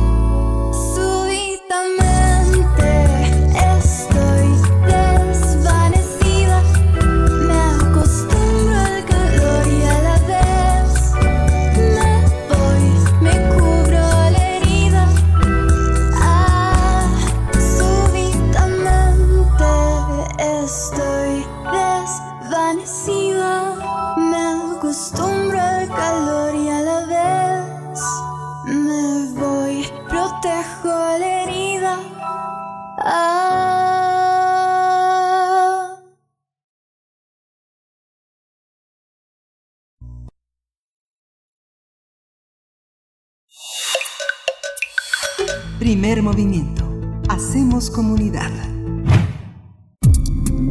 Nota del día. El Senado con mayoría de Morena aprobó el 9 de diciembre una reforma, una reforma de ley en la que se establece que el Banco de México tenga la obligación de comprar los dólares en efectivo que llegan a las instituciones financieras del país y que se convierten en excedentes de divisas. En la reforma, impulsada por el morenista Ricardo Monreal y que ahora pasó a la Cámara de Diputados, se establece que al comprar esas divisas excedentes, el Banco de México las incorpore a las reservas internacionales mexicanas. Especialistas y funcionarios de Banjico alertan sobre el peligro para las reservas internacionales y la vulneración de la autonomía del banco al forzarlo a tomar estos excedentes de dólares.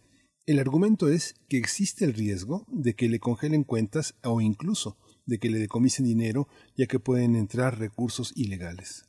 Luego de las críticas, los senadores acordaron realizar cambios a la ley de Banjico. Al respecto, la Asociación de Bancos de México hizo un llamado a discutir ampliamente este tema y a enriquecer la propuesta legislativa, donde se atiendan a todas las voces y los planteamientos existentes, incluyendo los del Instituto Central.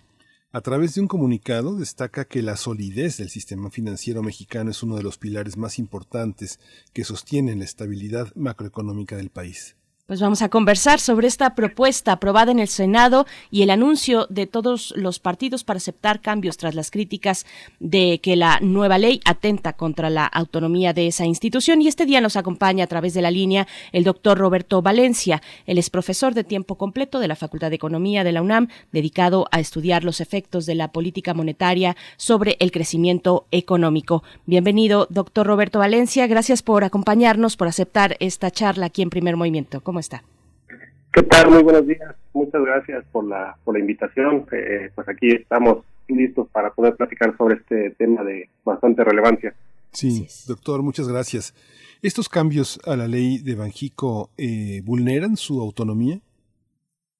Eh, bueno, es uno, uno de los temas que ha causado bastante polémica, bastante polémica eh, pues en, todo el, toda la esfera financiera eh, y pues que sin duda ha contagiado un poquito también al aparato productivo. Y aquí eh, tendríamos que, cuestionarnos primero cómo se ve la, autonomía y principalmente desde dónde viene la, autonomía, porque pues al igual que nuestra querida universidad que tiene esta autonomía, siempre que se hace algo que aparentemente la, la vulnera, pues siempre aparecen muchas voces que manifiestan al respecto.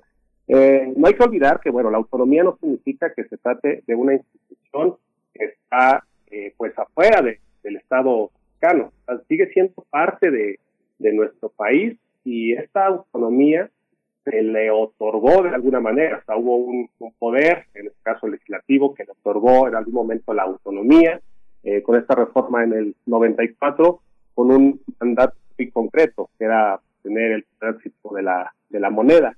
Eh, después, si se hace un cambio en esa misma ley, lo que se estaría haciendo pues es agregar alguna obligación o disminuir esa, esa obligación y entonces si en su ley aparece, tal vez ahí ya sea cuestionable este tema de la, de la, de que se esté vulnerando la, la autonomía. Y, y si bien pienso que ese, esta cuestión puede ser importante, me parece que no es lo más relevante dentro de toda, todo esto que está ocurriendo, sino yo más bien me fijaría en el riesgo que pueda implicar este proyecto dentro de los activos, en caso de las reservas internacionales del, Banco Central.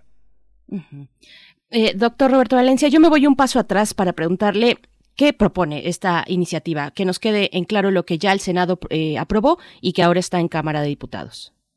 Claro, muchas gracias. Eh, bueno, lo que se, se, propone, en efecto, como se decía en la introducción, eh, es, es un, proyecto que aprobó el Senado el día 9 de, de diciembre, cual busca modificar los artículos 20 y 34 de la Ley del Banco de México, y lo cual lo podemos analizar desde dos, dos enfoques, uno macroeconómico y uno microeconómico. Desde la óptica macroeconómica, lo que podemos ver es que se busca obligar al Banco de México a que compre todo el excedente de divisas, de todo el excedente de moneda extranjera que las instituciones de crédito no logren colocar, ya sea en el mercado interno o en el mercado externo. Es decir, normalmente cuando las instituciones de crédito eh, captan todas las divisas, eh, ellos tienen dos caminos de, para, para, para cambiarlas. Una es venderlas en el mercado interno para todos aquellos que tienen pues necesidades por temas de turismo, comercio internacional o cualquier otra, se coloca en el mercado interno, que hay que decir que es de, los datos, de, de, los montos menores, ¿no? De, de las operaciones que realizan. Y el resto, el gran grueso, se regresa al país de origen a través de, ciertos corresponsales que todas las instituciones de crédito, o, al menos la gran mayoría, tienen en, estos países. Entonces, normalmente los bancos se hacen de estas divisas y las intercambian por, por pesos, eh, pero en ese proceso puede quedar un sobrante. Ese sobrante de divisas es lo que se le pediría al Banco de México, bueno, lo que se le obligaría, si pasa la ley como está, a que lo compre, a que adquiera todas esas divisas que están en, efectivo y que las vuelva parte de sus reservas internacionales. Luego, desde un, punto de vista microeconómico, lo que se argumenta en este proyecto es que se busca fortalecer a la economía de los mexicanos migrantes. En concreto, pues cuando ellos regresan a nuestro país y regresan con, con divisas, pues ellos los dejan a sus familiares, ellos después van a, los mercados a intentar cambiarlas y dado que pues muchas veces no tienen cerca alguna institución de, crédito donde poder hacer válido este tipo de cambio, acaban eh, de alguna forma siendo víctimas de estos mercados negros donde pues su, tipo de cambio es bastante castigado y salen afectados eh, en ese sentido. Entonces, eh, en, en, este orden, la propuesta dice literal que lo que se busca es este, que se pague el valor justo por el, la, por la divisa que traen los, los, migrantes. Lo mismo pasa con todos aquellos que se dedican al, turismo, con los que se dedican al comercio de bienes y servicios en, las fronteras y reciben eh, dólares a cambio. Eh, también a veces ellos pues, pueden ser víctimas de esta situación y tal vez recibir eh, un tipo de cambio mucho más castigado del que originalmente está en el, en el mercado. Entonces, en, concreto, lo que se, busca es que el Banco de México adquiera excedente de divisas en efectivo y eso lo haga parte de su reserva internacional. Esta, esta recepción, por ejemplo, ¿cuál es la relación que existe de, de, los bancos nacionales, los negocios de banqueros que intentan cambiar dólares eh, en Estados Unidos? ¿Por qué son tan fuertes las restricciones, la prueba de que es dinero legal, cómo se tiene que eh, elaborar para un banco local, solamente se puede hacer a través del Banco de México. ¿Es la, es la manera más eficiente de hacerlo con, esta, con estos cambios, con estas reformas a la ley? Eh, de, hecho, no. De hecho, eh, esta es una responsabilidad de las instituciones de, de crédito. Ellos son los que tienen que buscar los mecanismos para poder eh, intercambiar esos esos dólares. Ellos son, eh, se trata, vamos aquí de una de operaciones eh, privadas, operaciones particulares, donde ellos tienen que buscar los mecanismos para devolver todas, todo ese exceso de divisas que a lo mejor no logran colocar en, en, México, buscar corresponsales, tener acuerdos y de esa manera poder hacerse de los de los pesos, ¿no? aquí el, el, tema es, digo, dada la que estamos eh, viviendo, pues bien conocida en, México por temas de, de narcotráfico y bueno, lo, el efecto que esto tiene en las economías, pues eh, México aparece como uno de los países con alto riesgo por una situación de, de, lavado de dinero y del origen de los, de los recursos. Entonces, hay una serie de procedimientos que los bancos tienen que, que aplicar para poder eh, reducir en lo más posible el riesgo y que estos recursos no provengan de alguna actividad lícita y de, y, de esta manera los corresponsales puedan también estar lo seguro, si les digo es posible eliminar completamente el riesgo, pero sí piden que tenga la mayor cantidad de controles posibles para poder hacer de estos, de estos recursos. Eh, si, si me dejan pensar un poquito sobre los, los números, algo que nos puede dar ya de qué tan grande es, el problema, eh, en un documento que mandó Banco de México al, al Senado, donde justifica el por qué no sería eh, favorable esta, esta iniciativa, ahí expone que entre enero y septiembre del 2020 las instituciones de crédito captaron 4.731.9 millones de, de dólares eh, de estas, las instituciones lograron colocar el 16% en el mercado mexicano. El 16% se quedó en México, quienes necesitaron este tipo de divisas. y otro 82% se logró regresar a los corresponsales. Solo hubo un 2% que se terminó quedando en las bóvedas de, la, de las instituciones de, crédito. Ese 2% sería el el Banco de México, digamos, suponiendo que se mantenga igual, estuviera adquiriendo. Por otro lado, sobre el tema de las remesas, el 91% de las remesas que llegaron al país fueron a través de transferencias y llegaron en pesos, pues desde que se mandan del país de origen, eh, se hace el cambio y llegan a México en, pesos. Y solamente el punto 67%, punto 67% es lo que llegó en efectivo al, al país. Y aquí otro dato interesante que se vincula con la pregunta que me, que me haces.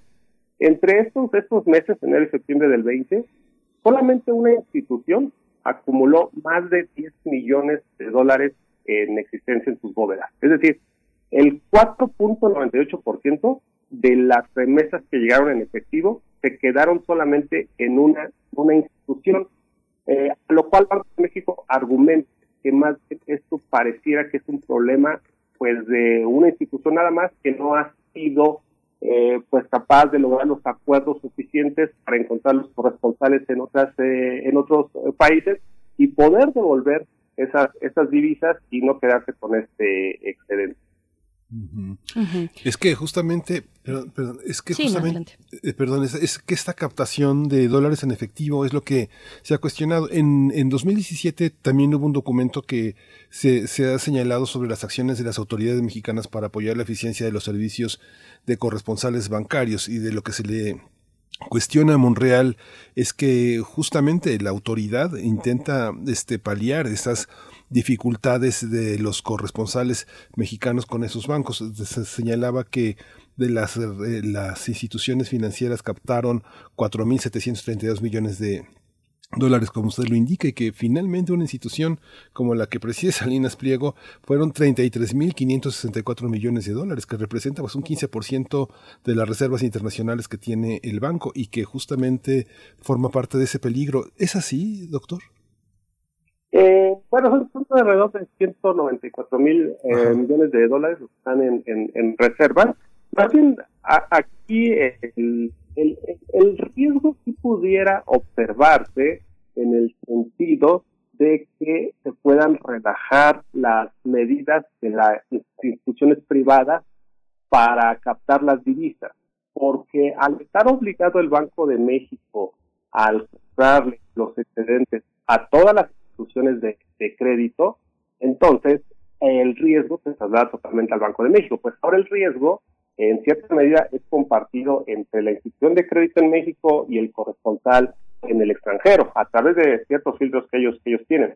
Ahora cuando se, se hace, se busca este cambio, eh, eh, lo que lo que ahí este argumento Banco de México es que se van a relajar por completo estas medidas, la institución de crédito ya no va a tener necesidad de aplicar estos, estos filtros, pues al final del día saben que el Banco de México los va a, comprar. Entonces, esta es la parte donde puede estar el, riesgo, esa es la parte que podría eh, afectar a la estación de reservas, porque además de todo, eh, estas divisas no, no podrían ser utilizadas para efectos de internacionales. Y ahí es donde eh, pega un poquito con el tema que se preguntaba al inicio de la, de la autonomía, porque aquí de cierta manera se le estaría obligando al Banco de México a, que sume estos activos a sus reservas, cuando ahora el Banco de México tiene esa facultad de determinar qué puede formar parte de sus reservas y qué no puede formar parte de, sus reservas.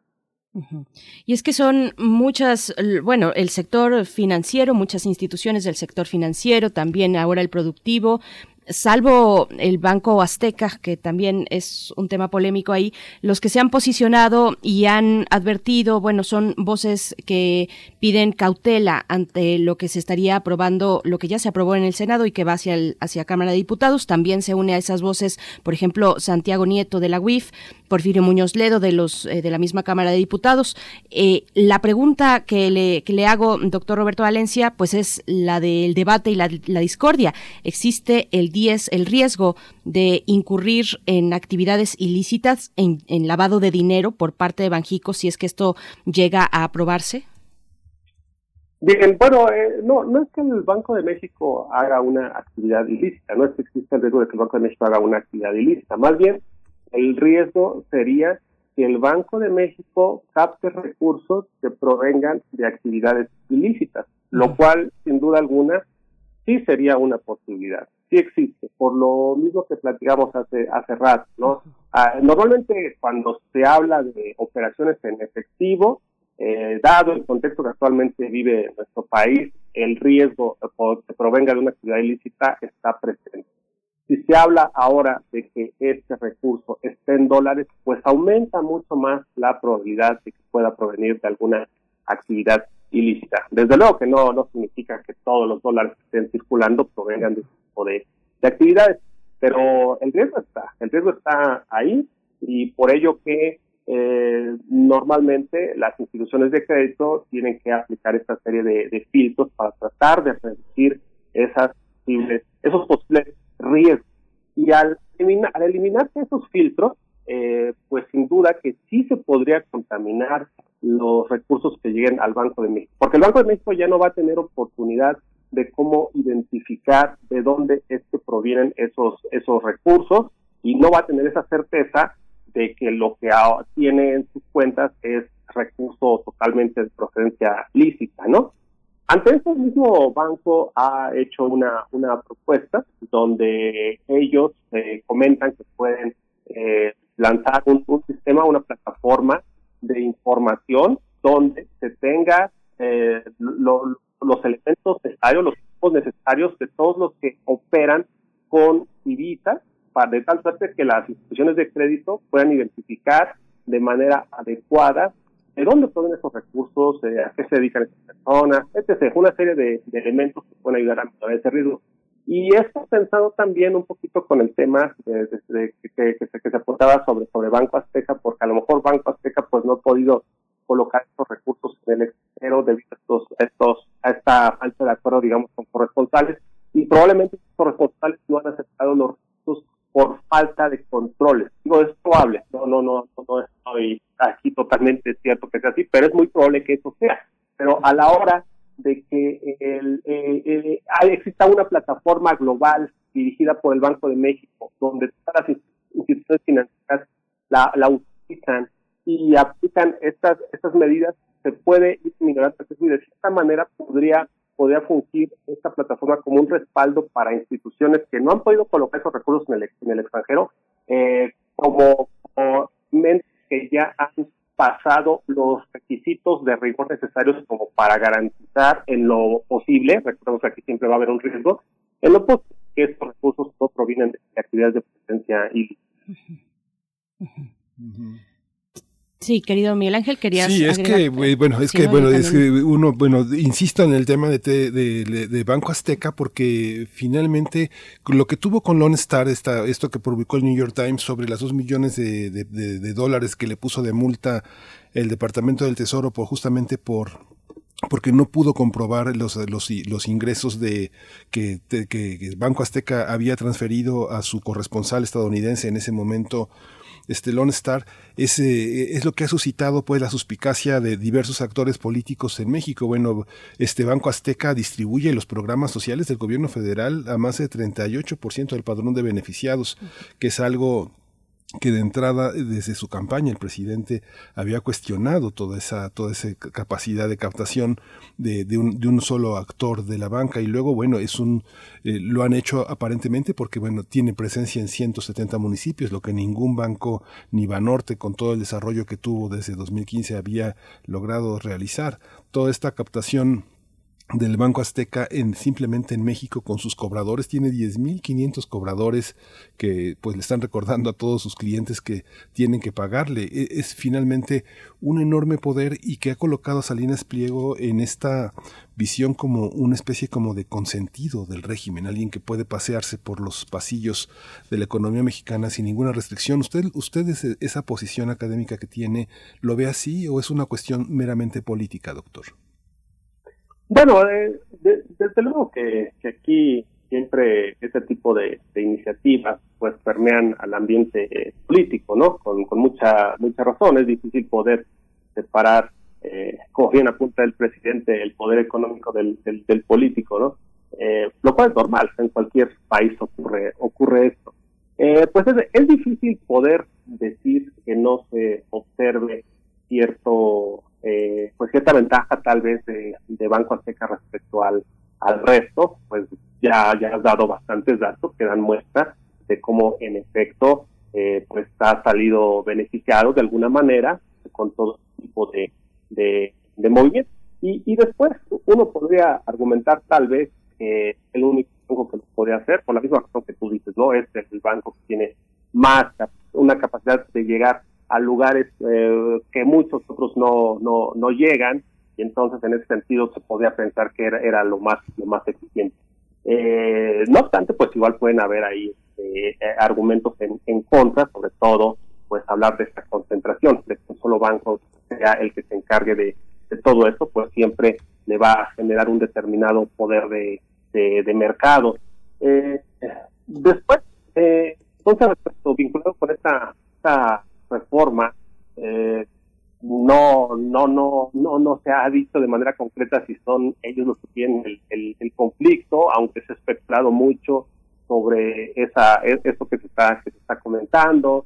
Y la verdad es que si la reforma apuntara a beneficiar a este banco en particular, pues sí, sería algo bastante grave, bastante serio, que podría minar la credibilidad de nuestro sistema financiero, pues porque de alguna manera venimos de algo donde lo que se buscó era dejar eh, que, ciertos ciertos grupos, ciertos tipos de empresas se beneficiaran por la decisión del poder. Entonces, si esto va a cambiar de, de un a otro, pues quedamos en una situación similar, simplemente hay un hay una redistribución de la de la riqueza, como se diría en, en economía. Entonces, eh, si, si eso es lo que está de fondo, sin duda alguna que hay hay, hay, hay un riesgo bastante importante. Y parece que en ese sentido también es, es, es, una de las razones del por qué muchas voces han salido, incluso dentro del mismo gobierno, que han pedido cautela, que han pedido que se discuta con más calma y que no se apruebe con tanta eh, velocidad como se quería desde el inicio. Precisamente, doctor Roberto Valencia, para un comentario de cierre de esta charla que, le agradecemos tomara esta mañana, pues eh, parte del debate precisamente se centra en cómo fue el proceso legislativo en el Senado con este nivel de riesgo que existe, cómo pasó una propuesta como esta en senadores y también qué podemos esperar del proceso que ahora está en diputados, doctor. Ok, eh, bueno, aquí pues se puede especular mucho sobre lo que se podría esperar, por lo que yo por lo que se ha escrito, por las voces que, han, que se han escuchado, yo creo que van a van a esperar eh, no es de ese tipo de propuestas donde se polarizó el país en dos partes, ¿no? Los que están con el presidente y los que están en contra del presidente, si es que existen estos dos, dos grupos tan radicales, eh, sino que al contrario, eh, muchas personas, muchas voces capacitadas que están con el presidente se han manifestado en contra de la, de la iniciativa. Incluso me parece llama mucho la atención aquí la posición de, Gerardo Esquivel, Jonathan Heath, eh, que son subgobernadores del Banco Central propuestos por la actual administración y que ellos abiertamente se han manifestado en contra de esta, de esta iniciativa. Eh, entonces, parece que va a haber cautela y creo que sea lo, más prudente que se escuchen las voces del, del, Banco Central. Es un tema, creo, eh, muy técnico que si bien pudiera ser una iniciativa, una, un fondo tal vez bueno, es que realmente asumimos que lo que se busca es ayudar a, a estas familias. El, el impacto puede ser muy grande, el impacto puede ser realmente, eh, eh, cuando, cuando hablamos un, una situación costo-beneficio, el beneficio puede ser muy pequeño comparado con el costo. Entonces, yo creo, tengo confianza en que van a escuchar a las voces técnicas y se van a decidir esto, se van a realizar una serie de, de, foros adicionales donde se discuta y se lleve a la, al cambio necesario sin afectar tanto al, al sistema financiero mexicano. Pues muchísimas gracias, eh, doctor Roberto Valencia, profesor de tiempo completo de la Facultad de Economía de, la UNAM. Le agradecemos todo este panorama, que bueno, es un panorama complejo, de- este, no es tan sencillo de entender, es letra fina, y pues que no sea la última vez que estemos eh, en contacto. Yo creo que tenemos muchísimo, muchísimo que conversar. Muchas gracias por estar con nosotros, doctor Roberto Valencia. Al contrario, muchas gracias a ustedes, muchas gracias a Radio UNAM por la invitación y claro que sí, cuando gusten estamos a, estamos a la disposición. Muchas gracias. Gracias. Doctor. Roberto Valencia, hasta pronto.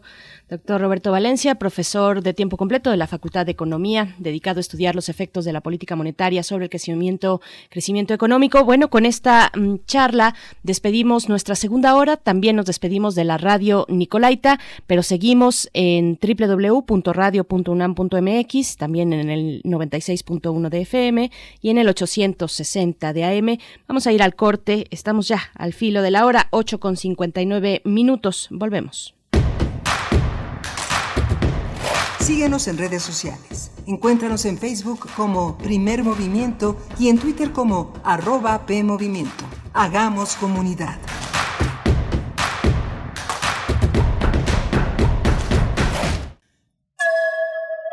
En esta época tan difícil que estamos viviendo, la música es un bálsamo para el espíritu. Soy Ana Lara y los invito a que escuchen la música que hacemos los compositores aún en el encierro en Hacia una nueva música todos los miércoles a las 18 horas, por supuesto, en Radio Una. Experiencia sonora.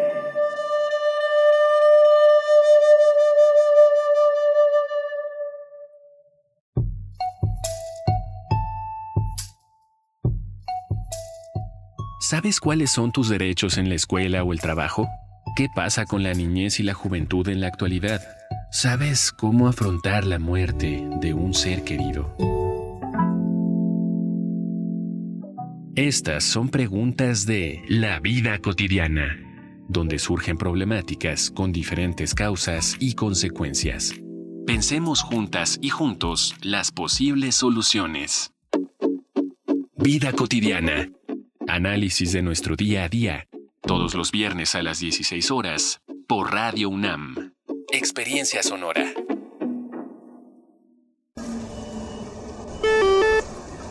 Next station, Times Square.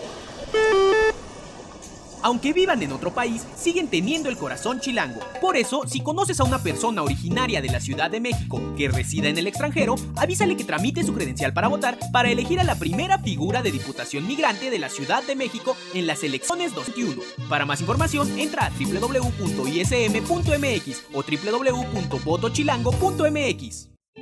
Me pondré un cubrebocas. Si tienes que hacerlo, hazlo bien. Lava tus manos al ponerlo y al quitarlo. Tómalo por los resortes y ponlo en la oreja cubriendo bien nariz y boca con el filtro. Nunca lo pongas sobre el cuello o el pelo. Cámbialo cuando esté húmedo, quitándolo por los resortes y deséchalo dentro de una bolsa cerrada. Cuando lo uses, sigue las reglas de higiene y prevención. Y por favor, quédate en casa. Gobierno de México.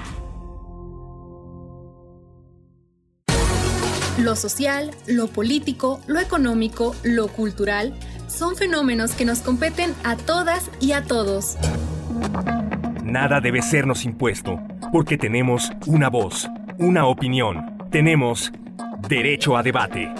Analiza lo que sucede en la sociedad en compañía de universitarios, juristas, especialistas y activistas. Con Diego Guerrero, los lunes a las 10 horas, por Radio UNAM. Expresarnos es nuestro derecho. Radio UNAM, experiencia sonora.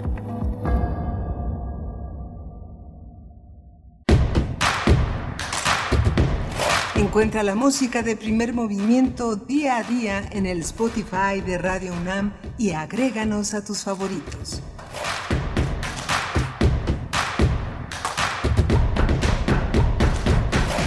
Buenos días, ya estamos de vuelta en primer movimiento. Hoy es martes 15 de diciembre, entramos ya a la última quincena de este año 2020. Son las nueve con tres minutos, la hora del centro del país. Saludamos a quienes eh, se integran en estos momentos, a quienes nos sintonizan en este momento en el 96.1, en el 860 de AM también o en www.radio.unam.mx. Estamos bajo la dirección esta mañana en la producción ejecutiva con Frida Saldívar allá en cabina Socorro Montes en los controles técnicos, todo el equipo de primer movimiento en sus puestos y también saludo a mi compañero Miguel Ángel Quemain en el micrófono. ¿Cómo estás, Miguel Ángel? Hola, Berenice, buenos días. Buenos días a todos nuestros radioescuchas. Pues ya estamos de regreso y estamos de regreso con una mesa que vamos a tener en unos momentos sobre la regulación del home office o del trabajo en casa. Eh, justamente en la Cámara de Senadores se aprobaron reformas a la Ley Federal del Trabajo para regular el teletrabajo o el home office que se hace tan necesario, sobre todo estos momentos donde el, el, retiro en los domicilios, el trabajo a distancia, es una prioridad número uno en, el, en, el, en este tema. Así que, bueno, vamos a tratarlo con Saúl Escobar, que Saúl Escobar Toledo es un profesor de estudios históricos de Lina y es un hombre que pues prácticamente toda su vida la ha dedicado a, la reflexión sobre los temas laborales y sus condicionantes en el mundo social eh, internacional, en el latinoamericano y particularmente el mexicano. Así es, pues bueno, también agradecemos sus comentarios en nuestras redes sociales. Venimos pues de un tema eh, importante que está además con la moneda en el aire, que son los cambios a la ley del Banco de México, que ahora eh, pues es un tema que está en la cancha de la Cámara de Diputados, ya fue aprobada en senadores. Estuvimos conversando con el doctor Roberto Valencia, profesor de la UNAM, y nos dicen por acá, Mayre Lizondo, lamentable desempeño de los senadores de Morena. Sabemos que Ricardo Monreal atiende al mejor postor y que estaba pensando Martí Batres, o más bien no estaba pensando penoso, de verdad, dice Mayra Elizondo. Gracias, Mayra. R. Guillermo dice, uy, citara Porfirio Muñoz Ledo y Banco Azteca. Pues bueno, ahí está, que nos pasen la lista de los citables y de los no citables, por favor. Refrancito, eh, qué bueno dice que se comenta este tema, una pregunta, y que también se ha tocado por muchos personajes, cómo afecta a las actividades y transacciones, como en servicios y producciones agrícolas, ganaderas y proveedores, los que ocupan dólares para cobrar y pagar pues bueno, es un tema que dejamos eh, en el tintero, refrancito, para regresando tener esta conversación. Depende mucho de lo que ocurra hacia esta semana en la Cámara de Diputados. Eh, también Tela nos dice, se abre con esta reforma la posibilidad de que Banco de México pudiera quedar involucrado en operaciones de lavado de dinero. Pues bueno, esa pregunta se respondió porque es la pregunta central de esta conversación precisamente. Y sí, existe el riesgo, el riesgo es importante. Así es que bueno, un tema que no, que no vamos a dejar de lado, Miguel Ángel. Sí, justamente es difícil pensar que eh, nadie da paso sin guarache, como se dice ordinariamente, ¿no? Es esta manera de cobrar los favores que se hacen a una administración y que pasan por el legislativo, como dice Mayra Elizondo, justamente Monreal parece que en estos momentos atiende a, este, al mejor postor, ¿no? Es algo que es muy doloroso eh, dudar, cuestionar de un, de un legislador y de un hombre que tiene una responsabilidad tan alta como, como Ricardo Monreal, ¿no? que es alguien que tendría que pensar muy, muy bien los pasos que da y evitar todas, todas estas sospechas que se generan en una opinión pública también muy, maneja, muy, muy dominada por sus propios intereses, como decía justamente este, el, doctor, el, doctor Roberto Valencia, muy dominada por sus intereses. Así es, así es. Pues bueno, cerramos este tema también. Antes de irnos a la poesía, les invitamos a visitar la revista de la universidad que está en línea, así la encuentran, revista de la universidad.mx y que ya tiene su nuevo número de diciembre. Lo titulan Futuro. Bueno, pues qué palabra tan más atinada para cerrar el año con la revista de la universidad. Guadalupe Netel, pues hace, como es costumbre ya, la editorial, eh, la apertura de este, de este número de la revista de la universidad. Y me gusta mucho la apertura porque solamente son preguntas. Generalmente, bueno, Guadalupe Nettel nos, eh, que es la encargada de la revista de la universidad, bueno, nos va introduciendo precisamente en cada uno de los de los temas y en esta ocasión su decisión fue darnos una serie de preguntas sobre de qué estará hecho el futuro, dice de árboles, de lagos y flores, de composta, eh, cómo será la realidad virtual o analógica, cómo serán las máquinas que habremos de inventar, para qué nos serviremos de ellas, en fin, ¿existe realmente el futuro o es verdad, como aseguran los místicos de todas las tradiciones, que solo tenemos el ahora? Bueno, pues revisen si tienen oportunidad la revista de la universidad con entradas muy interesantes en el dossier. Está ahí a disposición digital para ustedes. Y pues, si bueno, nos vamos, cosa, pues, Miguel a la Ángel. poesía. Vámonos con la poesía. Primer movimiento. Hacemos comunidad. Es hora de Poesía Necesaria.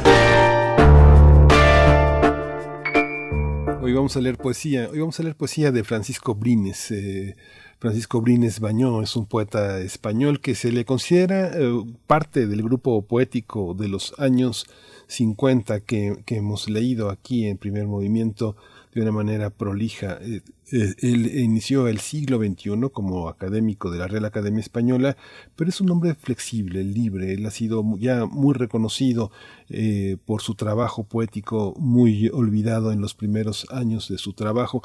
En los últimos 20 ha recibido muchos reconocimientos. Justamente este año es el premio Cervantes, que es uno de los premios más importantes en el statu quo eh, es- este, hispánico para reconocer a los grandes eh, escritores.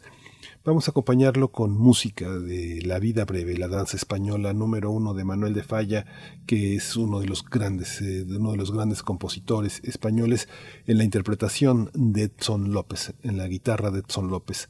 Y se llama el poema de Brines ante el jardín nublado y se ha publicado este poema en la revista La Otra que dirige el poeta José Ángel Leiva y una amplia muestra ensayística sobre la poesía de Brines. Dice, cantan los pájaros en el jardín nublado. Yo soy el negador de todo el tiempo que me fue concedido y aún me espera. Soy la mirada en el jardín nublado, del yerto mundo, de la cama difunta que produce los sueños. ¿En dónde están y a dónde va mi vida que ya no está?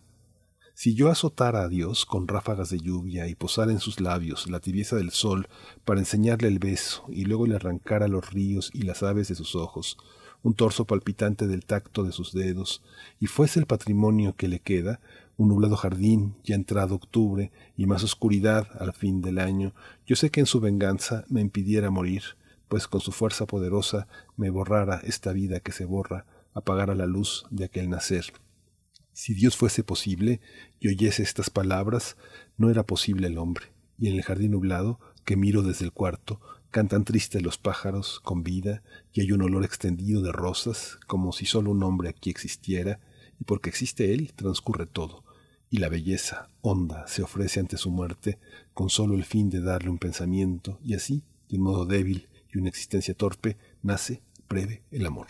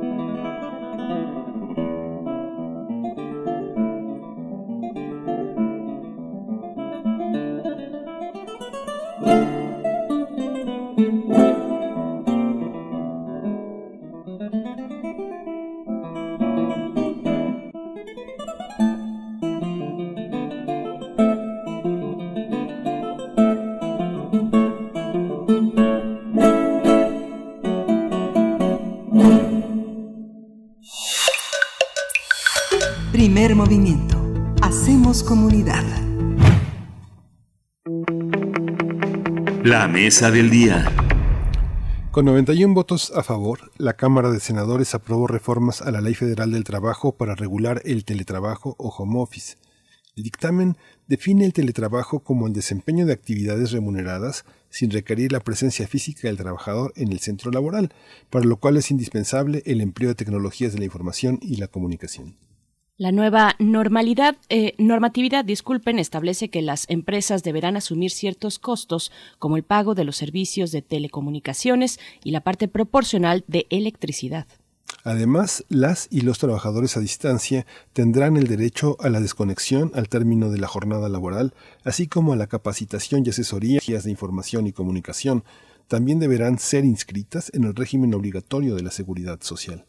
La iniciativa para regular el trabajo fue presentada en octubre de 2018. Al año siguiente, el Senado aprobó el proyecto de decreto en materia de teletrabajo, pero ante la llegada de la pandemia, la Cámara de Diputados aprobó hace algunos días modificaciones a la minuta y un día después la Cámara Alta avaló la regulación del home office. Vamos a conversar sobre el trabajo a distancia y su regulación en México ante la contingencia sanitaria. Nos acompaña eh, Saúl Escobar Toledo, él es profesor de estudios históricos de Lina y presidente de la Junta de Gobierno del Instituto de Estudios Obreros Rafael Galván. Le doy la bienvenida, eh, Saúl Escobar. Muchas gracias por estar nuevamente aquí en el primer movimiento. ¿Qué tal? Buenos días, muchas gracias. Saludos a todos por allá. Gracias. Muchas gracias, Saúl Escobedo, bienvenido. Gracias, pues. Escobar. Eh, Escobar, disculpe, disculpe, Escobar Toledo, disculpe, profesor. Pues bueno, le pregunto, las modificaciones y ajustes que trae eh, pues esta minuta, mm, por favor, compártanos para poder tener un punto de partida sobre lo que establece ya ahora la Ley Federal del Trabajo, bueno, lo que se prevé en la Ley Federal del Trabajo. Sí, como ustedes lo acaban de mencionar, eh, la reforma trae varias modificaciones importantes ya que antes el teletrabajo prácticamente no estaba reconocido y no tenía ninguna regulación. Eh, ahora estas reformas ah, plantean una regulación, yo creo que favorable para los trabajadores. En primer lugar, lo reconocen como un trabajo subordinado, es decir, que depende de un patrón, y esto es muy importante por los efectos jurídicos que esto tiene, ya que al reconocerlo como trabajo subordinado, pues eh, el patrón tiene responsabilidades con el trabajador cuando se realiza el teletrabajo. Anteriormente este no estaba reconocido como tal, estaba estaba reconocido simplemente como trabajo a domicilio y pues eso no daba ningún derecho. Ahora con esta modificación pues sí se plantean eh, derechos, eh, obligaciones del patrón y desde luego del trabajador, pero en este caso lo más importante son las obligaciones del patrón. Las cuestiones más importantes tienen que ver con, eh, como ustedes también lo mencionaron, que se reconoce como un trabajo que se realiza en un establecimiento distinto al del patrón. En este caso puede ser el domicilio del trabajador u otro domicilio que el trabajador decida. Eh, este trabajo tendrá que ser un trabajo reconocido voluntariamente por ambas partes, no se puede imponer unilateralmente por alguna de las dos y las obligaciones del patrón pues incluyen eh, la posibilidad de que esto forme parte de un contrato colectivo de trabajo si el patrón y los trabajadores ya tienen uno. Y además que independientemente de que haya un contrato colectivo o no pues también el patrón está obligado a proporcionar, instalar y encargarse del mantenimiento de los equipos necesarios para el teletrabajo es decir, obviamente la computadora, el equipo de cómputo, las sillas ergonómicas, las impresoras si es necesario, en fin, todos los insumos necesarios tendrán que ser proporcionados por el patrón. También asumir los costos de este teletrabajo, que básicamente pues es el servicio de internet, que como sabemos normalmente se paga, es un servicio contratado, y la parte proporcional de electricidad que se gastaría por este trabajo, y también, eh, como ustedes lo mencionaron, pero es importante el derecho a la desconexión. Esto quiere decir que cuando la jornada laboral se termine, el trabajador puede simplemente eh, desconectarse digitalmente. En otras palabras, que si el patrón, el jefe, el administrador o quien sea le habla a las 10 de la noche para pedirle un trabajo urgente, pues usted tiene el derecho a no a no contestar y a no hacer ese trabajo si lo considera que no está dentro de su jornada laboral. Esta parte de las conexiones es importante porque pues con ahora que muchos estamos en la casa, pues no falta que nos pidan un trabajo a las seis de la mañana, a las diez de la noche, a horas inconvenientes, cuando ya nuestra jornada ha terminado. Esto debería formar parte de un contrato específico para que se regule la jornada de trabajo y haya ese derecho a la desconexión. También plantea que eh, se respetará el derecho a la intimidad de las personas, es decir, que los datos que se puedan eh, recoger por medios digitales pues se queden eh, resguardados.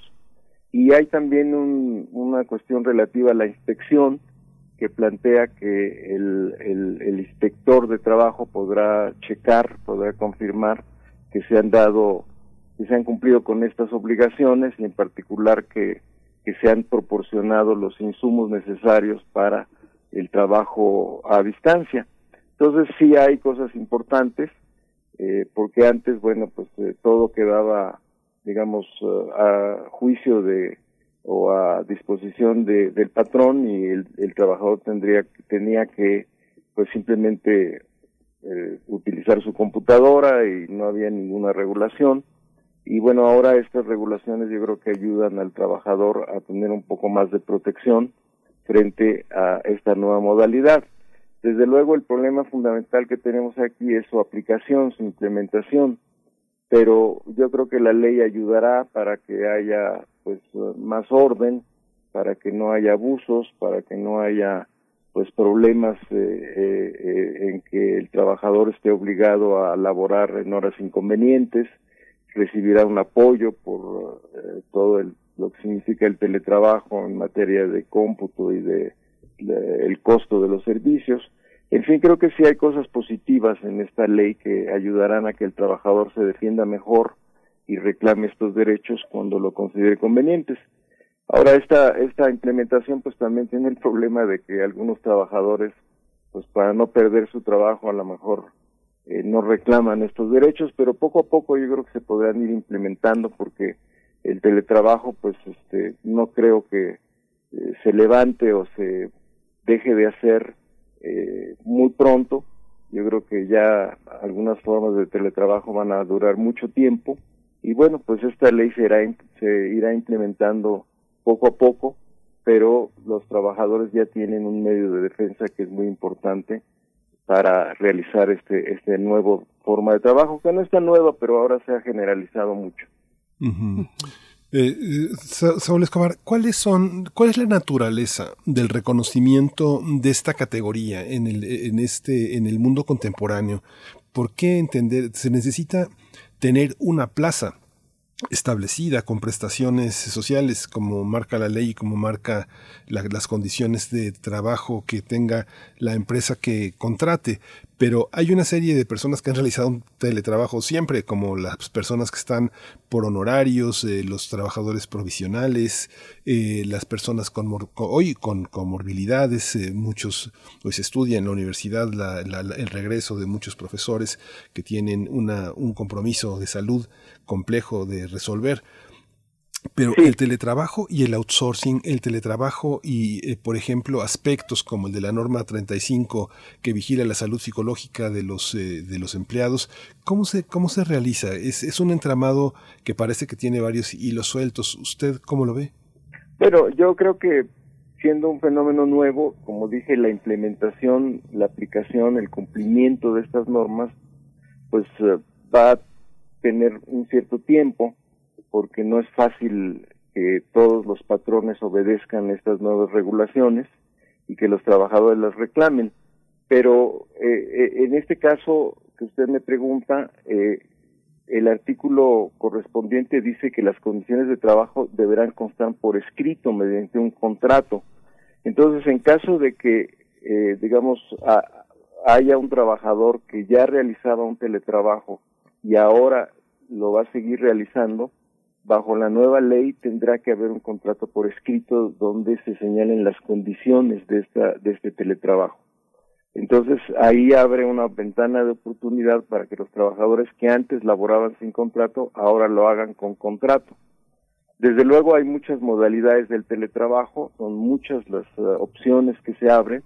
Habrá quien, por ejemplo, decida no firmar este contrato porque no le conviene, porque su trabajo es temporal, porque no siempre está contratado por el mismo patrón, porque hay eh, servicios que presta un patrón que no son permanentes. La ley señala que para que se reconozcan estos derechos, por lo menos el 40% de la jornada tendrá que ser hecha por teletrabajo. Entonces algunos trabajadores no, no cumplen con estos requisitos y en ese sentido pues no, no habrá una obligación de este contrato por escrito ni de las obligaciones que acabo de señalar. Pero ahora con la pandemia y seguramente después y durante un buen tiempo, pues muchos estamos o, o estarán obligados o tendrán esta única opción del teletrabajo, no acudir a sus oficinas, sino hacerlo desde casa. Y si este trabajo es más del 40% de la jornada, pues entonces sí tendrán que aplicarse estos lineamientos nuevos. Y es que hoy en pandemia pues surgen muchas consideraciones, doctor Saúl Escobar, muchas consideraciones sobre el trabajo que se realiza en casa. Se intenta impulsar la productividad pues con lo que se tiene, con lo que se tiene a mano en medio de un contexto donde nos encargamos, por ejemplo, del cuidado de, de otras personas, de personas enfermas o de adultos mayores, los niños que llevan a cabo su jornada escolar también en casa. ¿Cómo pensar la productividad bajo, bajo estos términos y bajo el contexto de la pandemia?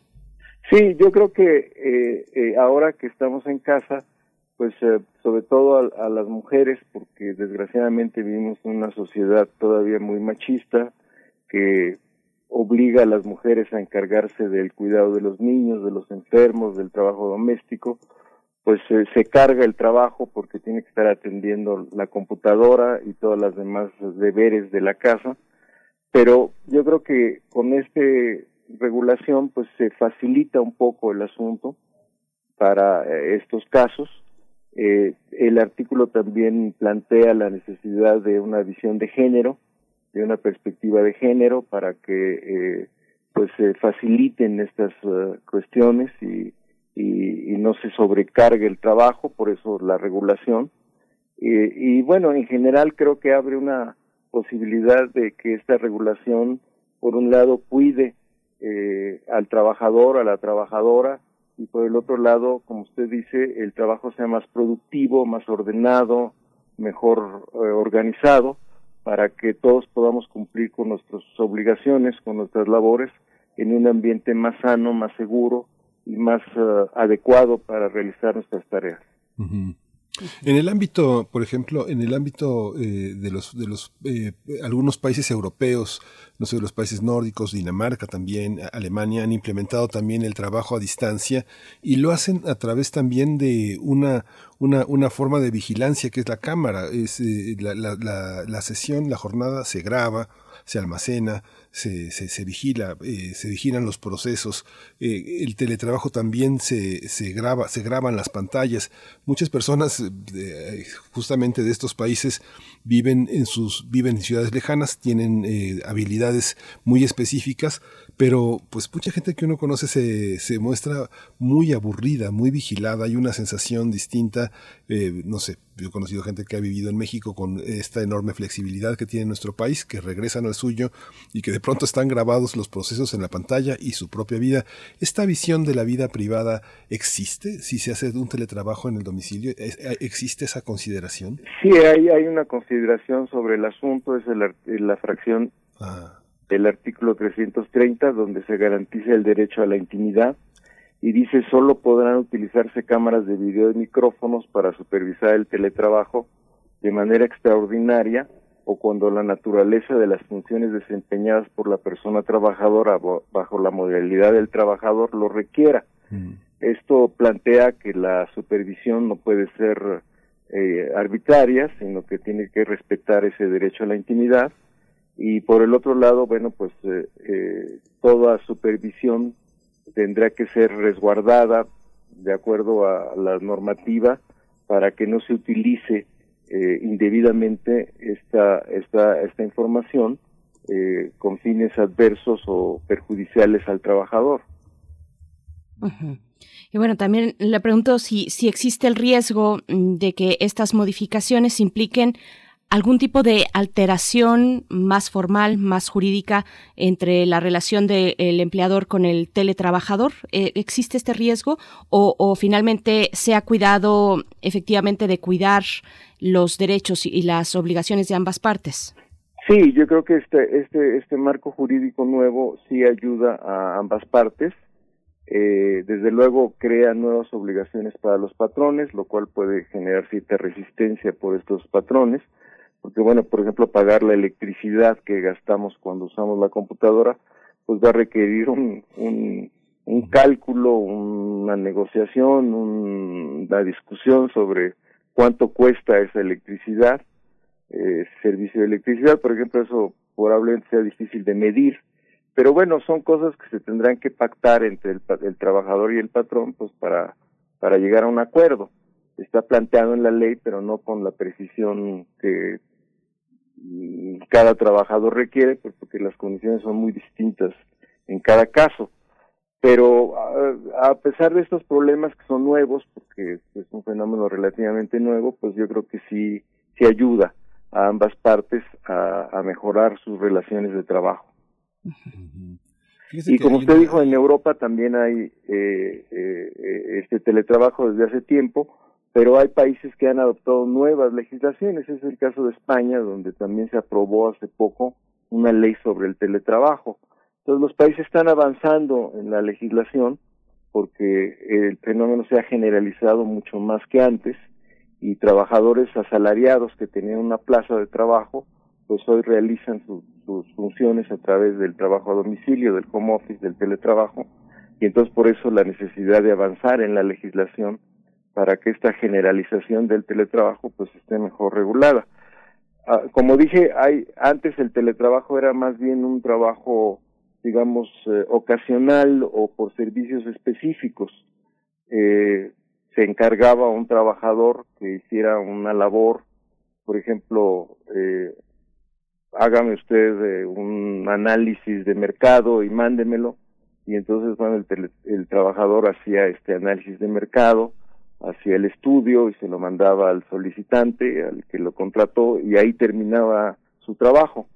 Eh, incluso se llevó, se llegó a hablar, o se ha llegado a hablar de jornaleros digitales por esta, digamos, eh, forma de contratación por servicios especiales.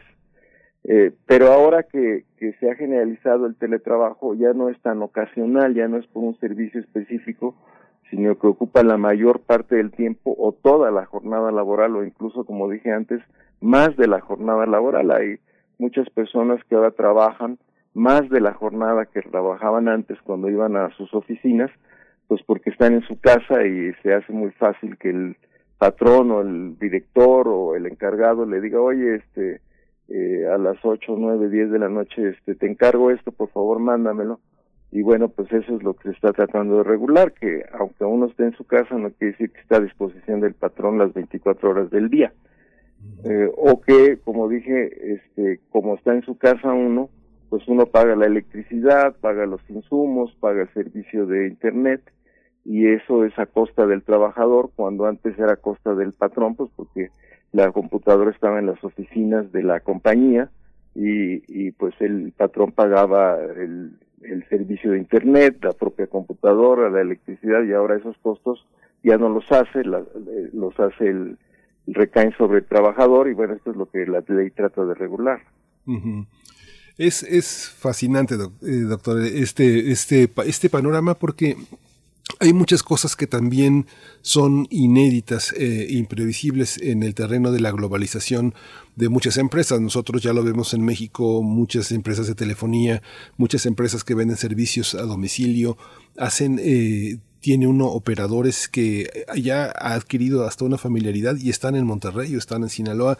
El teletrabajo también tiene jornadas de, esclavitud enormes como la, la, parte del telemarketing, la parte del seguimiento de cobros, de facturas, de servicios que son, que se pueden hacer desde cualquier parte del planeta. Por ejemplo, China tiene también muchísimos trabajadores a distancia que están en distintas partes del mundo y que justamente se comunican en ese, en ese idioma, que es difícil de tener trabajadores con tan bajos salarios, con esas condiciones de trabajo a esa distancia. ¿Cómo, ¿Qué se prevé en términos de la legalidad y de estas nuevas formas de, esclavitud, de vigilancia y de, y de, contratos leoninos eh, a, trabajadores como el que teníamos en el caso de las maquiladoras, donde los trabajadores tenían que desplazarse a la maquiladora, alquilarse y pues, soportar sus propias condiciones de trabajo? Hoy parece que hay muchas cosas que se invierten de, en relación a las consideraciones que teníamos sobre la esclavitud laboral, ahora cambian de signo, ¿no? Sí, bueno, pero estamos hablando de cosas distintas, ¿no? El teletrabajo es una, como dice la ley, una forma de organización laboral subordinada que consiste en el desempeño de actividades remuneradas en lugares distintos al establecimiento del patrón y que ahora se realizan en casa. Esa es una forma. Usted me está hablando de otro tipo de trabajos, por ejemplo, los call centers. Los call centers se, se realizan en la oficina o en el local del patrón entonces no es teletrabajo.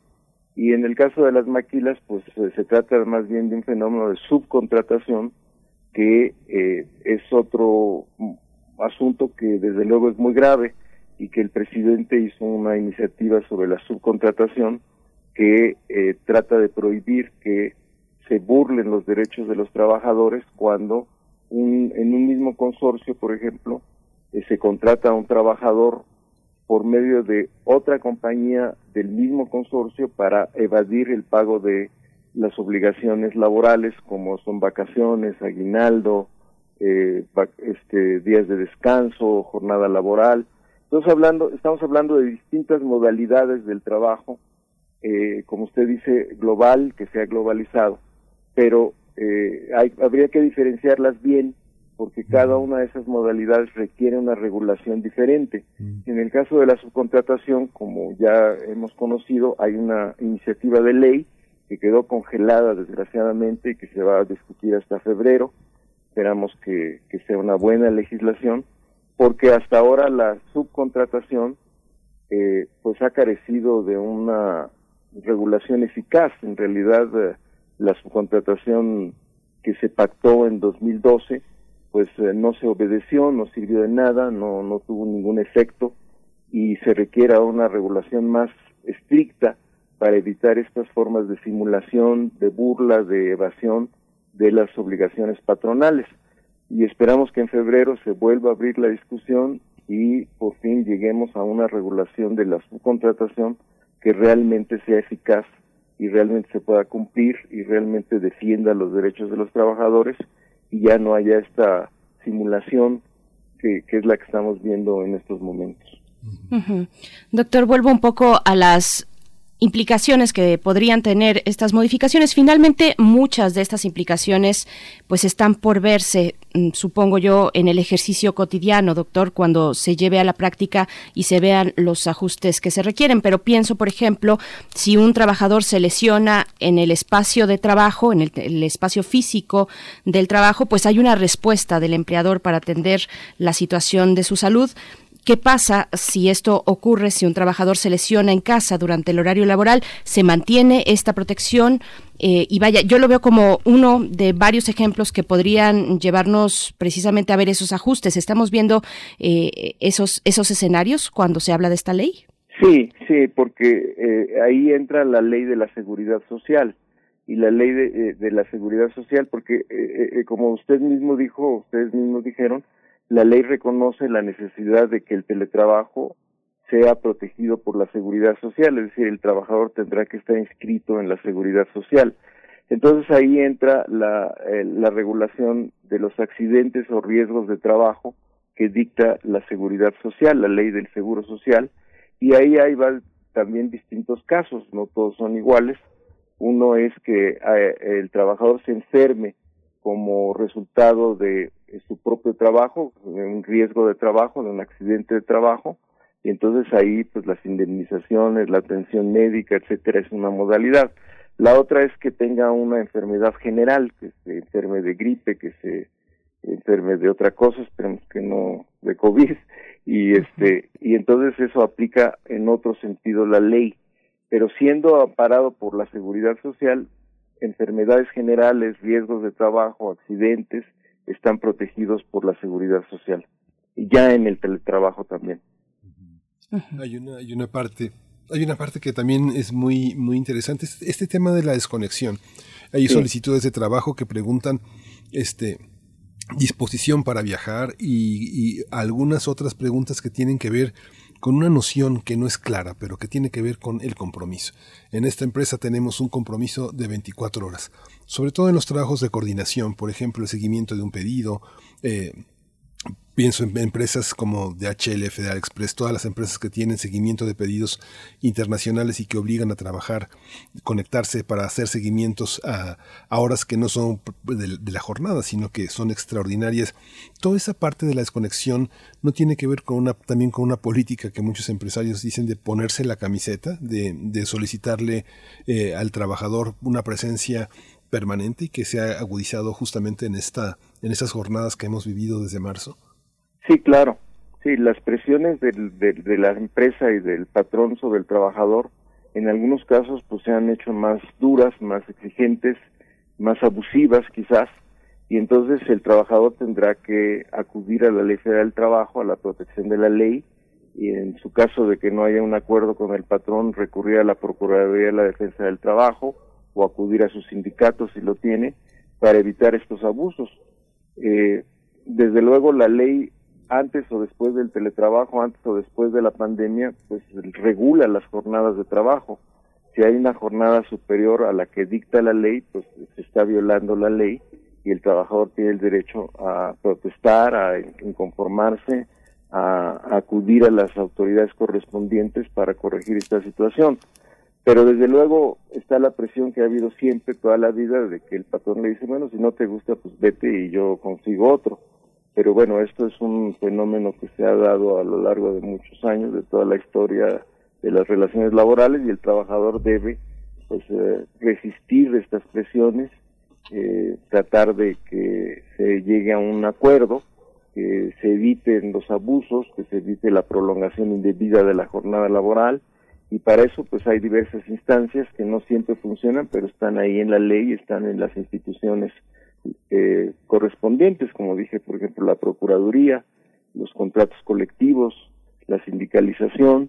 Eh, digamos que estoy hablando en términos pues, eh, un poco teóricos, pero ahí están los instrumentos, por lo menos legalmente hablando, y en algunas ocasiones pues sí funcionan, en otras no tanto, pero pues es una cosa que dependerá también de la capacidad de resistencia del trabajador para evitar estos abusos, denunciarlos y tratar de corregirlos. Desde luego la mejor forma de evitar estos abusos es tener un contrato colectivo y un sindicato que defienda ese contrato colectivo y evite pues estas arbitrariedades. No siempre los hay, los sindicatos no siempre son eh, representativos, no siempre son democráticos, pero bueno, ahí nos enfrentamos a otro fenómeno que es la libertad y la democracia sindical que con la reforma del 2019 pues se abre un campo nuevo un marco nuevo de regulación para que México tenga sindicatos representativos que realmente defiendan a sus trabajadores. Y este es pues, otro horizonte de, de acción y de, y de perspectivas, pues que apenas se está abriendo y esperamos que también vaya avanzando poco a poco, pero vaya avanzando en la medida en que los trabajadores hagan suyo, conozcan, hagan suyo estas nuevas regulaciones y se puedan defender mejor. Y lamentablemente, doctor, siempre hay formas de darle la vuelta a una ley como esta. Y, pero pues cuando se piensa y se diseña una ley, pues se piensa en que será acatada y se prevé, supongo, las condiciones para que eso se lleve a cabo. ¿Qué, qué se prevé? Precisamente es mi pregunta, para que los patrones incorporen estas medidas creo que la norma oficial mexicana, la 035 sobre el análisis de riesgo psicosocial, pues es un ejemplo interesante al, al respecto. ¿Cuándo un trabajador puede exigir estas condiciones que se tiene previsto en la ley? Ya, ya lo puede hacer. Ya, en, bueno, creo que ya lo publicó el, presidente en el diario oficial de la Federación, entonces ya está listo y yo creo que eh, inmediatamente lo puede tratar de hacer valer. Aquí, como dije, el problema es este, pues eh, la relación que a veces es muy desigual, muy dispareja entre trabajador y patrón, porque como dije a veces el patrón dice, bueno, pues si no te gusta vete y, ahí se termina la relación de trabajo, pero esto desde luego no es lo deseable y lo deseable es que el trabajador pues haga valer la ley y, y evite eh, estas presiones. Eh, como dije, por lo tanto, yo creo que esta ley siendo tan nueva y siendo tan reciente, pues no se va a aplicar mágicamente de un día para el otro. Eh, desgraciadamente así es la sociedad, una sociedad desigual, una sociedad en donde las relaciones de trabajo no son, digamos, equitativas y entonces, pues, eh, este, yo espero que esta nueva legislación se vaya aplicando poco a poco, pero es mejor tener una ley que no tenerla, es mejor tener un marco regulatorio que no tenerlo, a pesar de que no se vaya a cumplir automáticamente o no se vaya a cumplir eh, en todos los casos de manera inmediata. Entonces, desde luego que eh, la ley va a ayudar, pero sí va a requerir un tiempo para su implementación. Ah, doctor, lo estamos, lo estamos exprimiendo, pero fíjese que, bueno, he tenido oportunidad de seguir a un pensador que se llama Richard Sennett, desde el declive del hombre público hasta la corrosión del carácter, el libro del artesano, y hay una parte en la que la vida, la vida íntima se modifica en función de un trabajo que jerárquicamente es el más importante al interior de la familia. ¿no? Hemos visto cómo se ha extendido esta violencia doméstica eh, con esta pandemia. ¿no? Expresiones como ya cállense, estoy trabajando, no me hagan ruido, este tipo de cosas, tener el baño desocupado, libre para... Eh, hay muchos elementos que jerárquicamente funcionan al interior de una familia numerosa como una jerarquía que no solamente es la del valor del trabajo, sino la de cierta discriminación de que hay quien gana menos y vale menos su trabajo o no trabaja y no vale, no vale su opinión. Este tipo de elementos que uno eh, no, no, ve, uno no lo ve eh, ni, en la, ni en los programas de estudio de la psicología este, laboral, ni en los programas de los departamentos de, recursos humanos, donde parece que eh, nada está puesto sobre la persona, sino sobre la intercambiabilidad, la disponibilidad de sustituir a los, a los elementos de esta pieza que es, que, es, que es la persona que trabaja. ¿Cómo entender esta parte de la psicología? Eh, es, es, es, una parte sustancial que tendría que estar eh, en los prerequisitos de la legalidad? ¿O cómo entender a la persona que trabaja no en su intercambiabilidad ni en su, ni en su capacidad de ser sustituida, sino en su capacidad de ser integrada, valorada, integrada en un ambiente que en la teledistancia implica a su propia familia. ¿Cómo entender esa parte? ¿Es importante entenderla o desde dónde legislar ahí?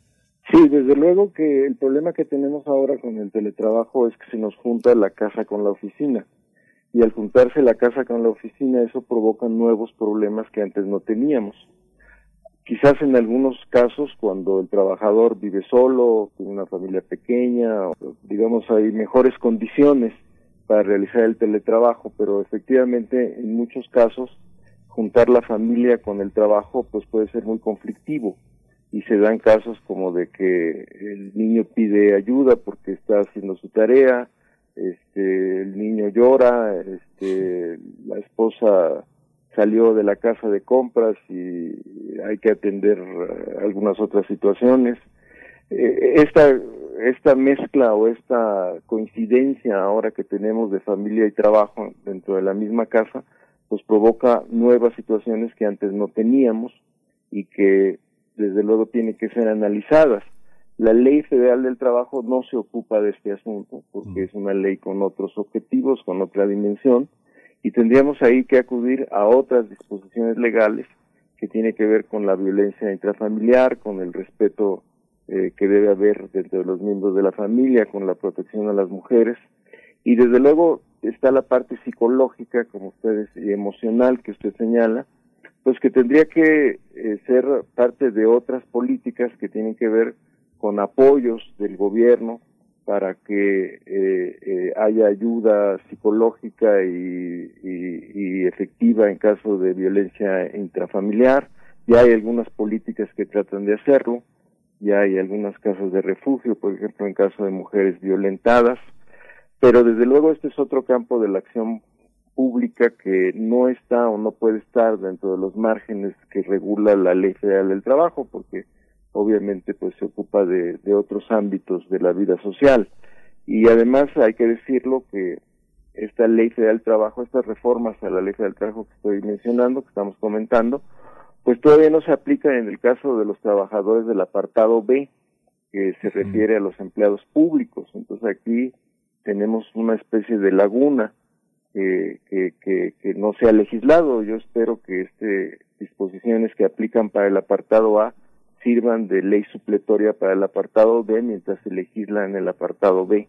Pero bueno, son problemas, como dije, nuevos que tendrán que irse resolviendo de acuerdo a pues el trabajo legislativo, la aportación de los académicos y sobre todo el hecho de que los trabajadores pues manifiesten, hagan pública, este, eh, digamos, hagan notoria cuáles son los problemas que están enfrentando para que la autoridad del poder legislativo los entienda, se sensibilice y, puedan ser corregidos. Pero desde luego son fenómenos relativamente nuevos que están causando nuevos fenómenos, nuevos problemas y tendrán que ser eh, poco a poco pues, respondidos por la autoridad y por el poder legislativo para tratar de irlos resolviendo. Así es. Pues doctor Saúl Escobar, le, le pido un comentario de cierre para y le agradecemos mucho esta conversación, su tiempo generoso. Precisamente en redes sociales, eh, quienes nos escuchan, pues están preguntando sobre el apartado B. ¿Qué pasa con el apartado B? Dice Refrancito en Twitter y sobre todo los trabajadores no reconocidos en los gobiernos. Es otro tipo de outsourcing. Este es el comentario mm, en la audiencia y yo le pregunto para cerrar, pues, eh, ¿qué, ¿qué, ajustes se prevén, serán necesarios ya con la práctica, eh, cómo hacer más integral esta ley y con qué se tendría que conjugar para precisamente hacerla integral y efectiva, doctor?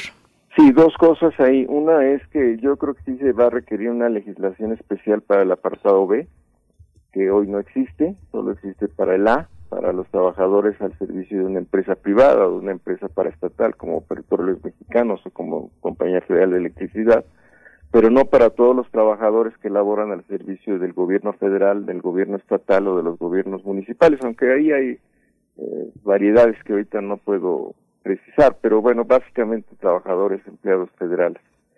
Eh, ahí yo creo que se, se va a tener que legislar también, aunque según los abogados, este, las reformas eh, que estamos comentando pueden servir como eh, ley supletoria del apartado B mientras se legisla propiamente el apartado B.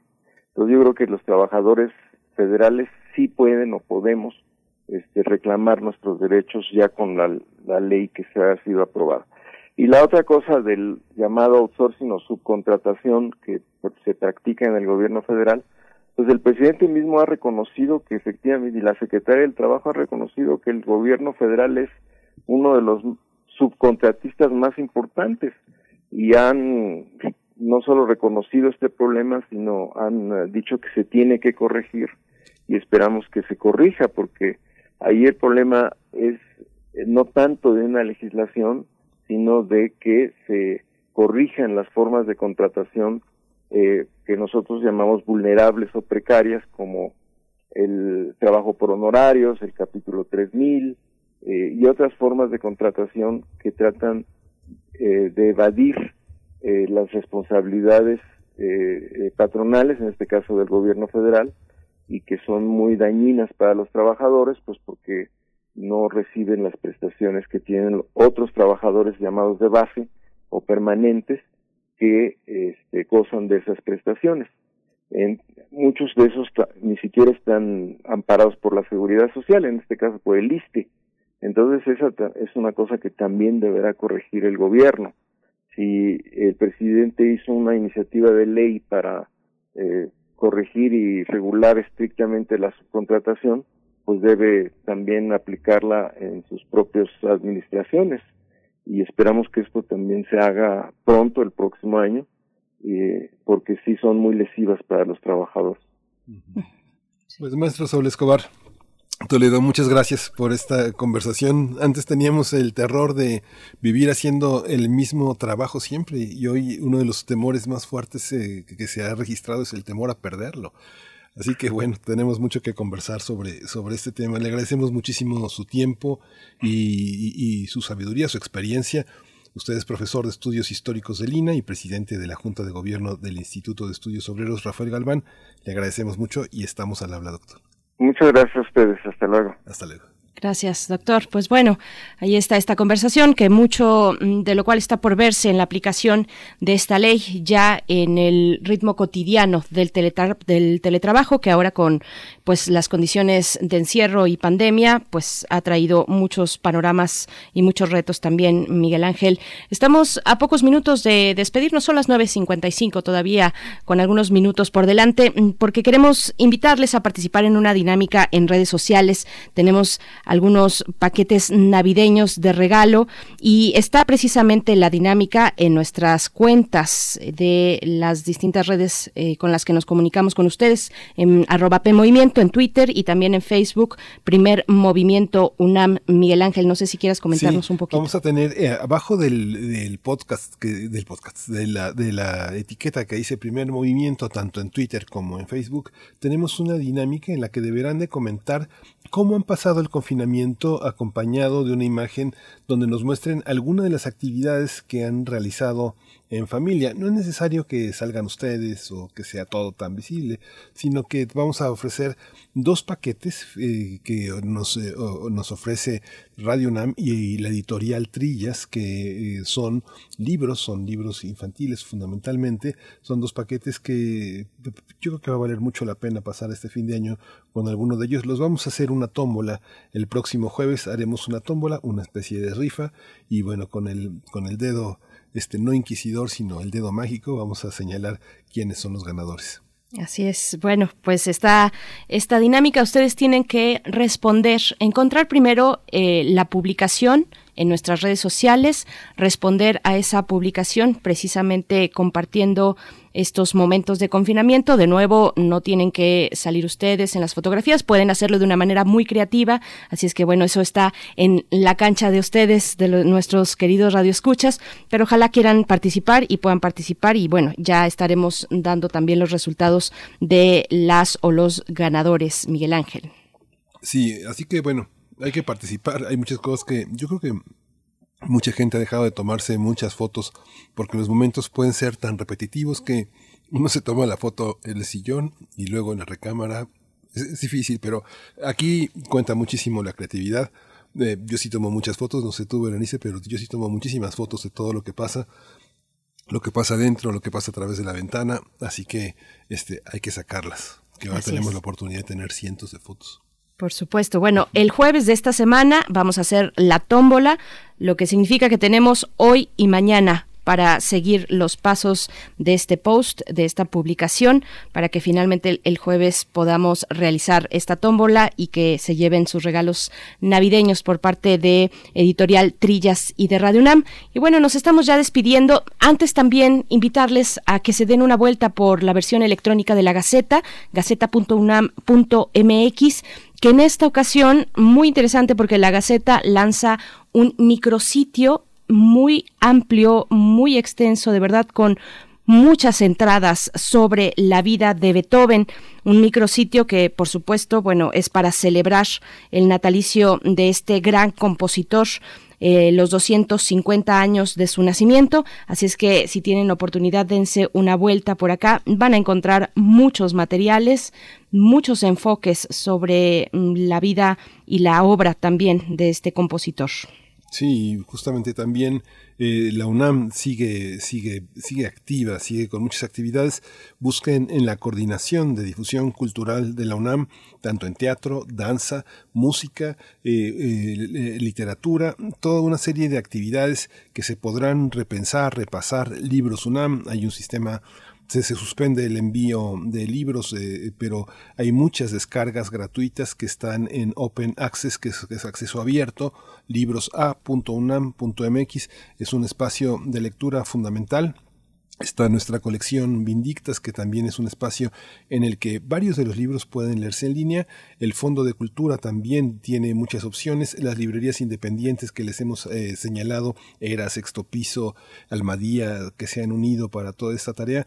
Hay mucho que hacer, mucho que hacer en estas dos semanas que vienen de vacaciones para quienes tienen la fortuna de tenerlas y para quienes viven ahora este, apartados de la vida social.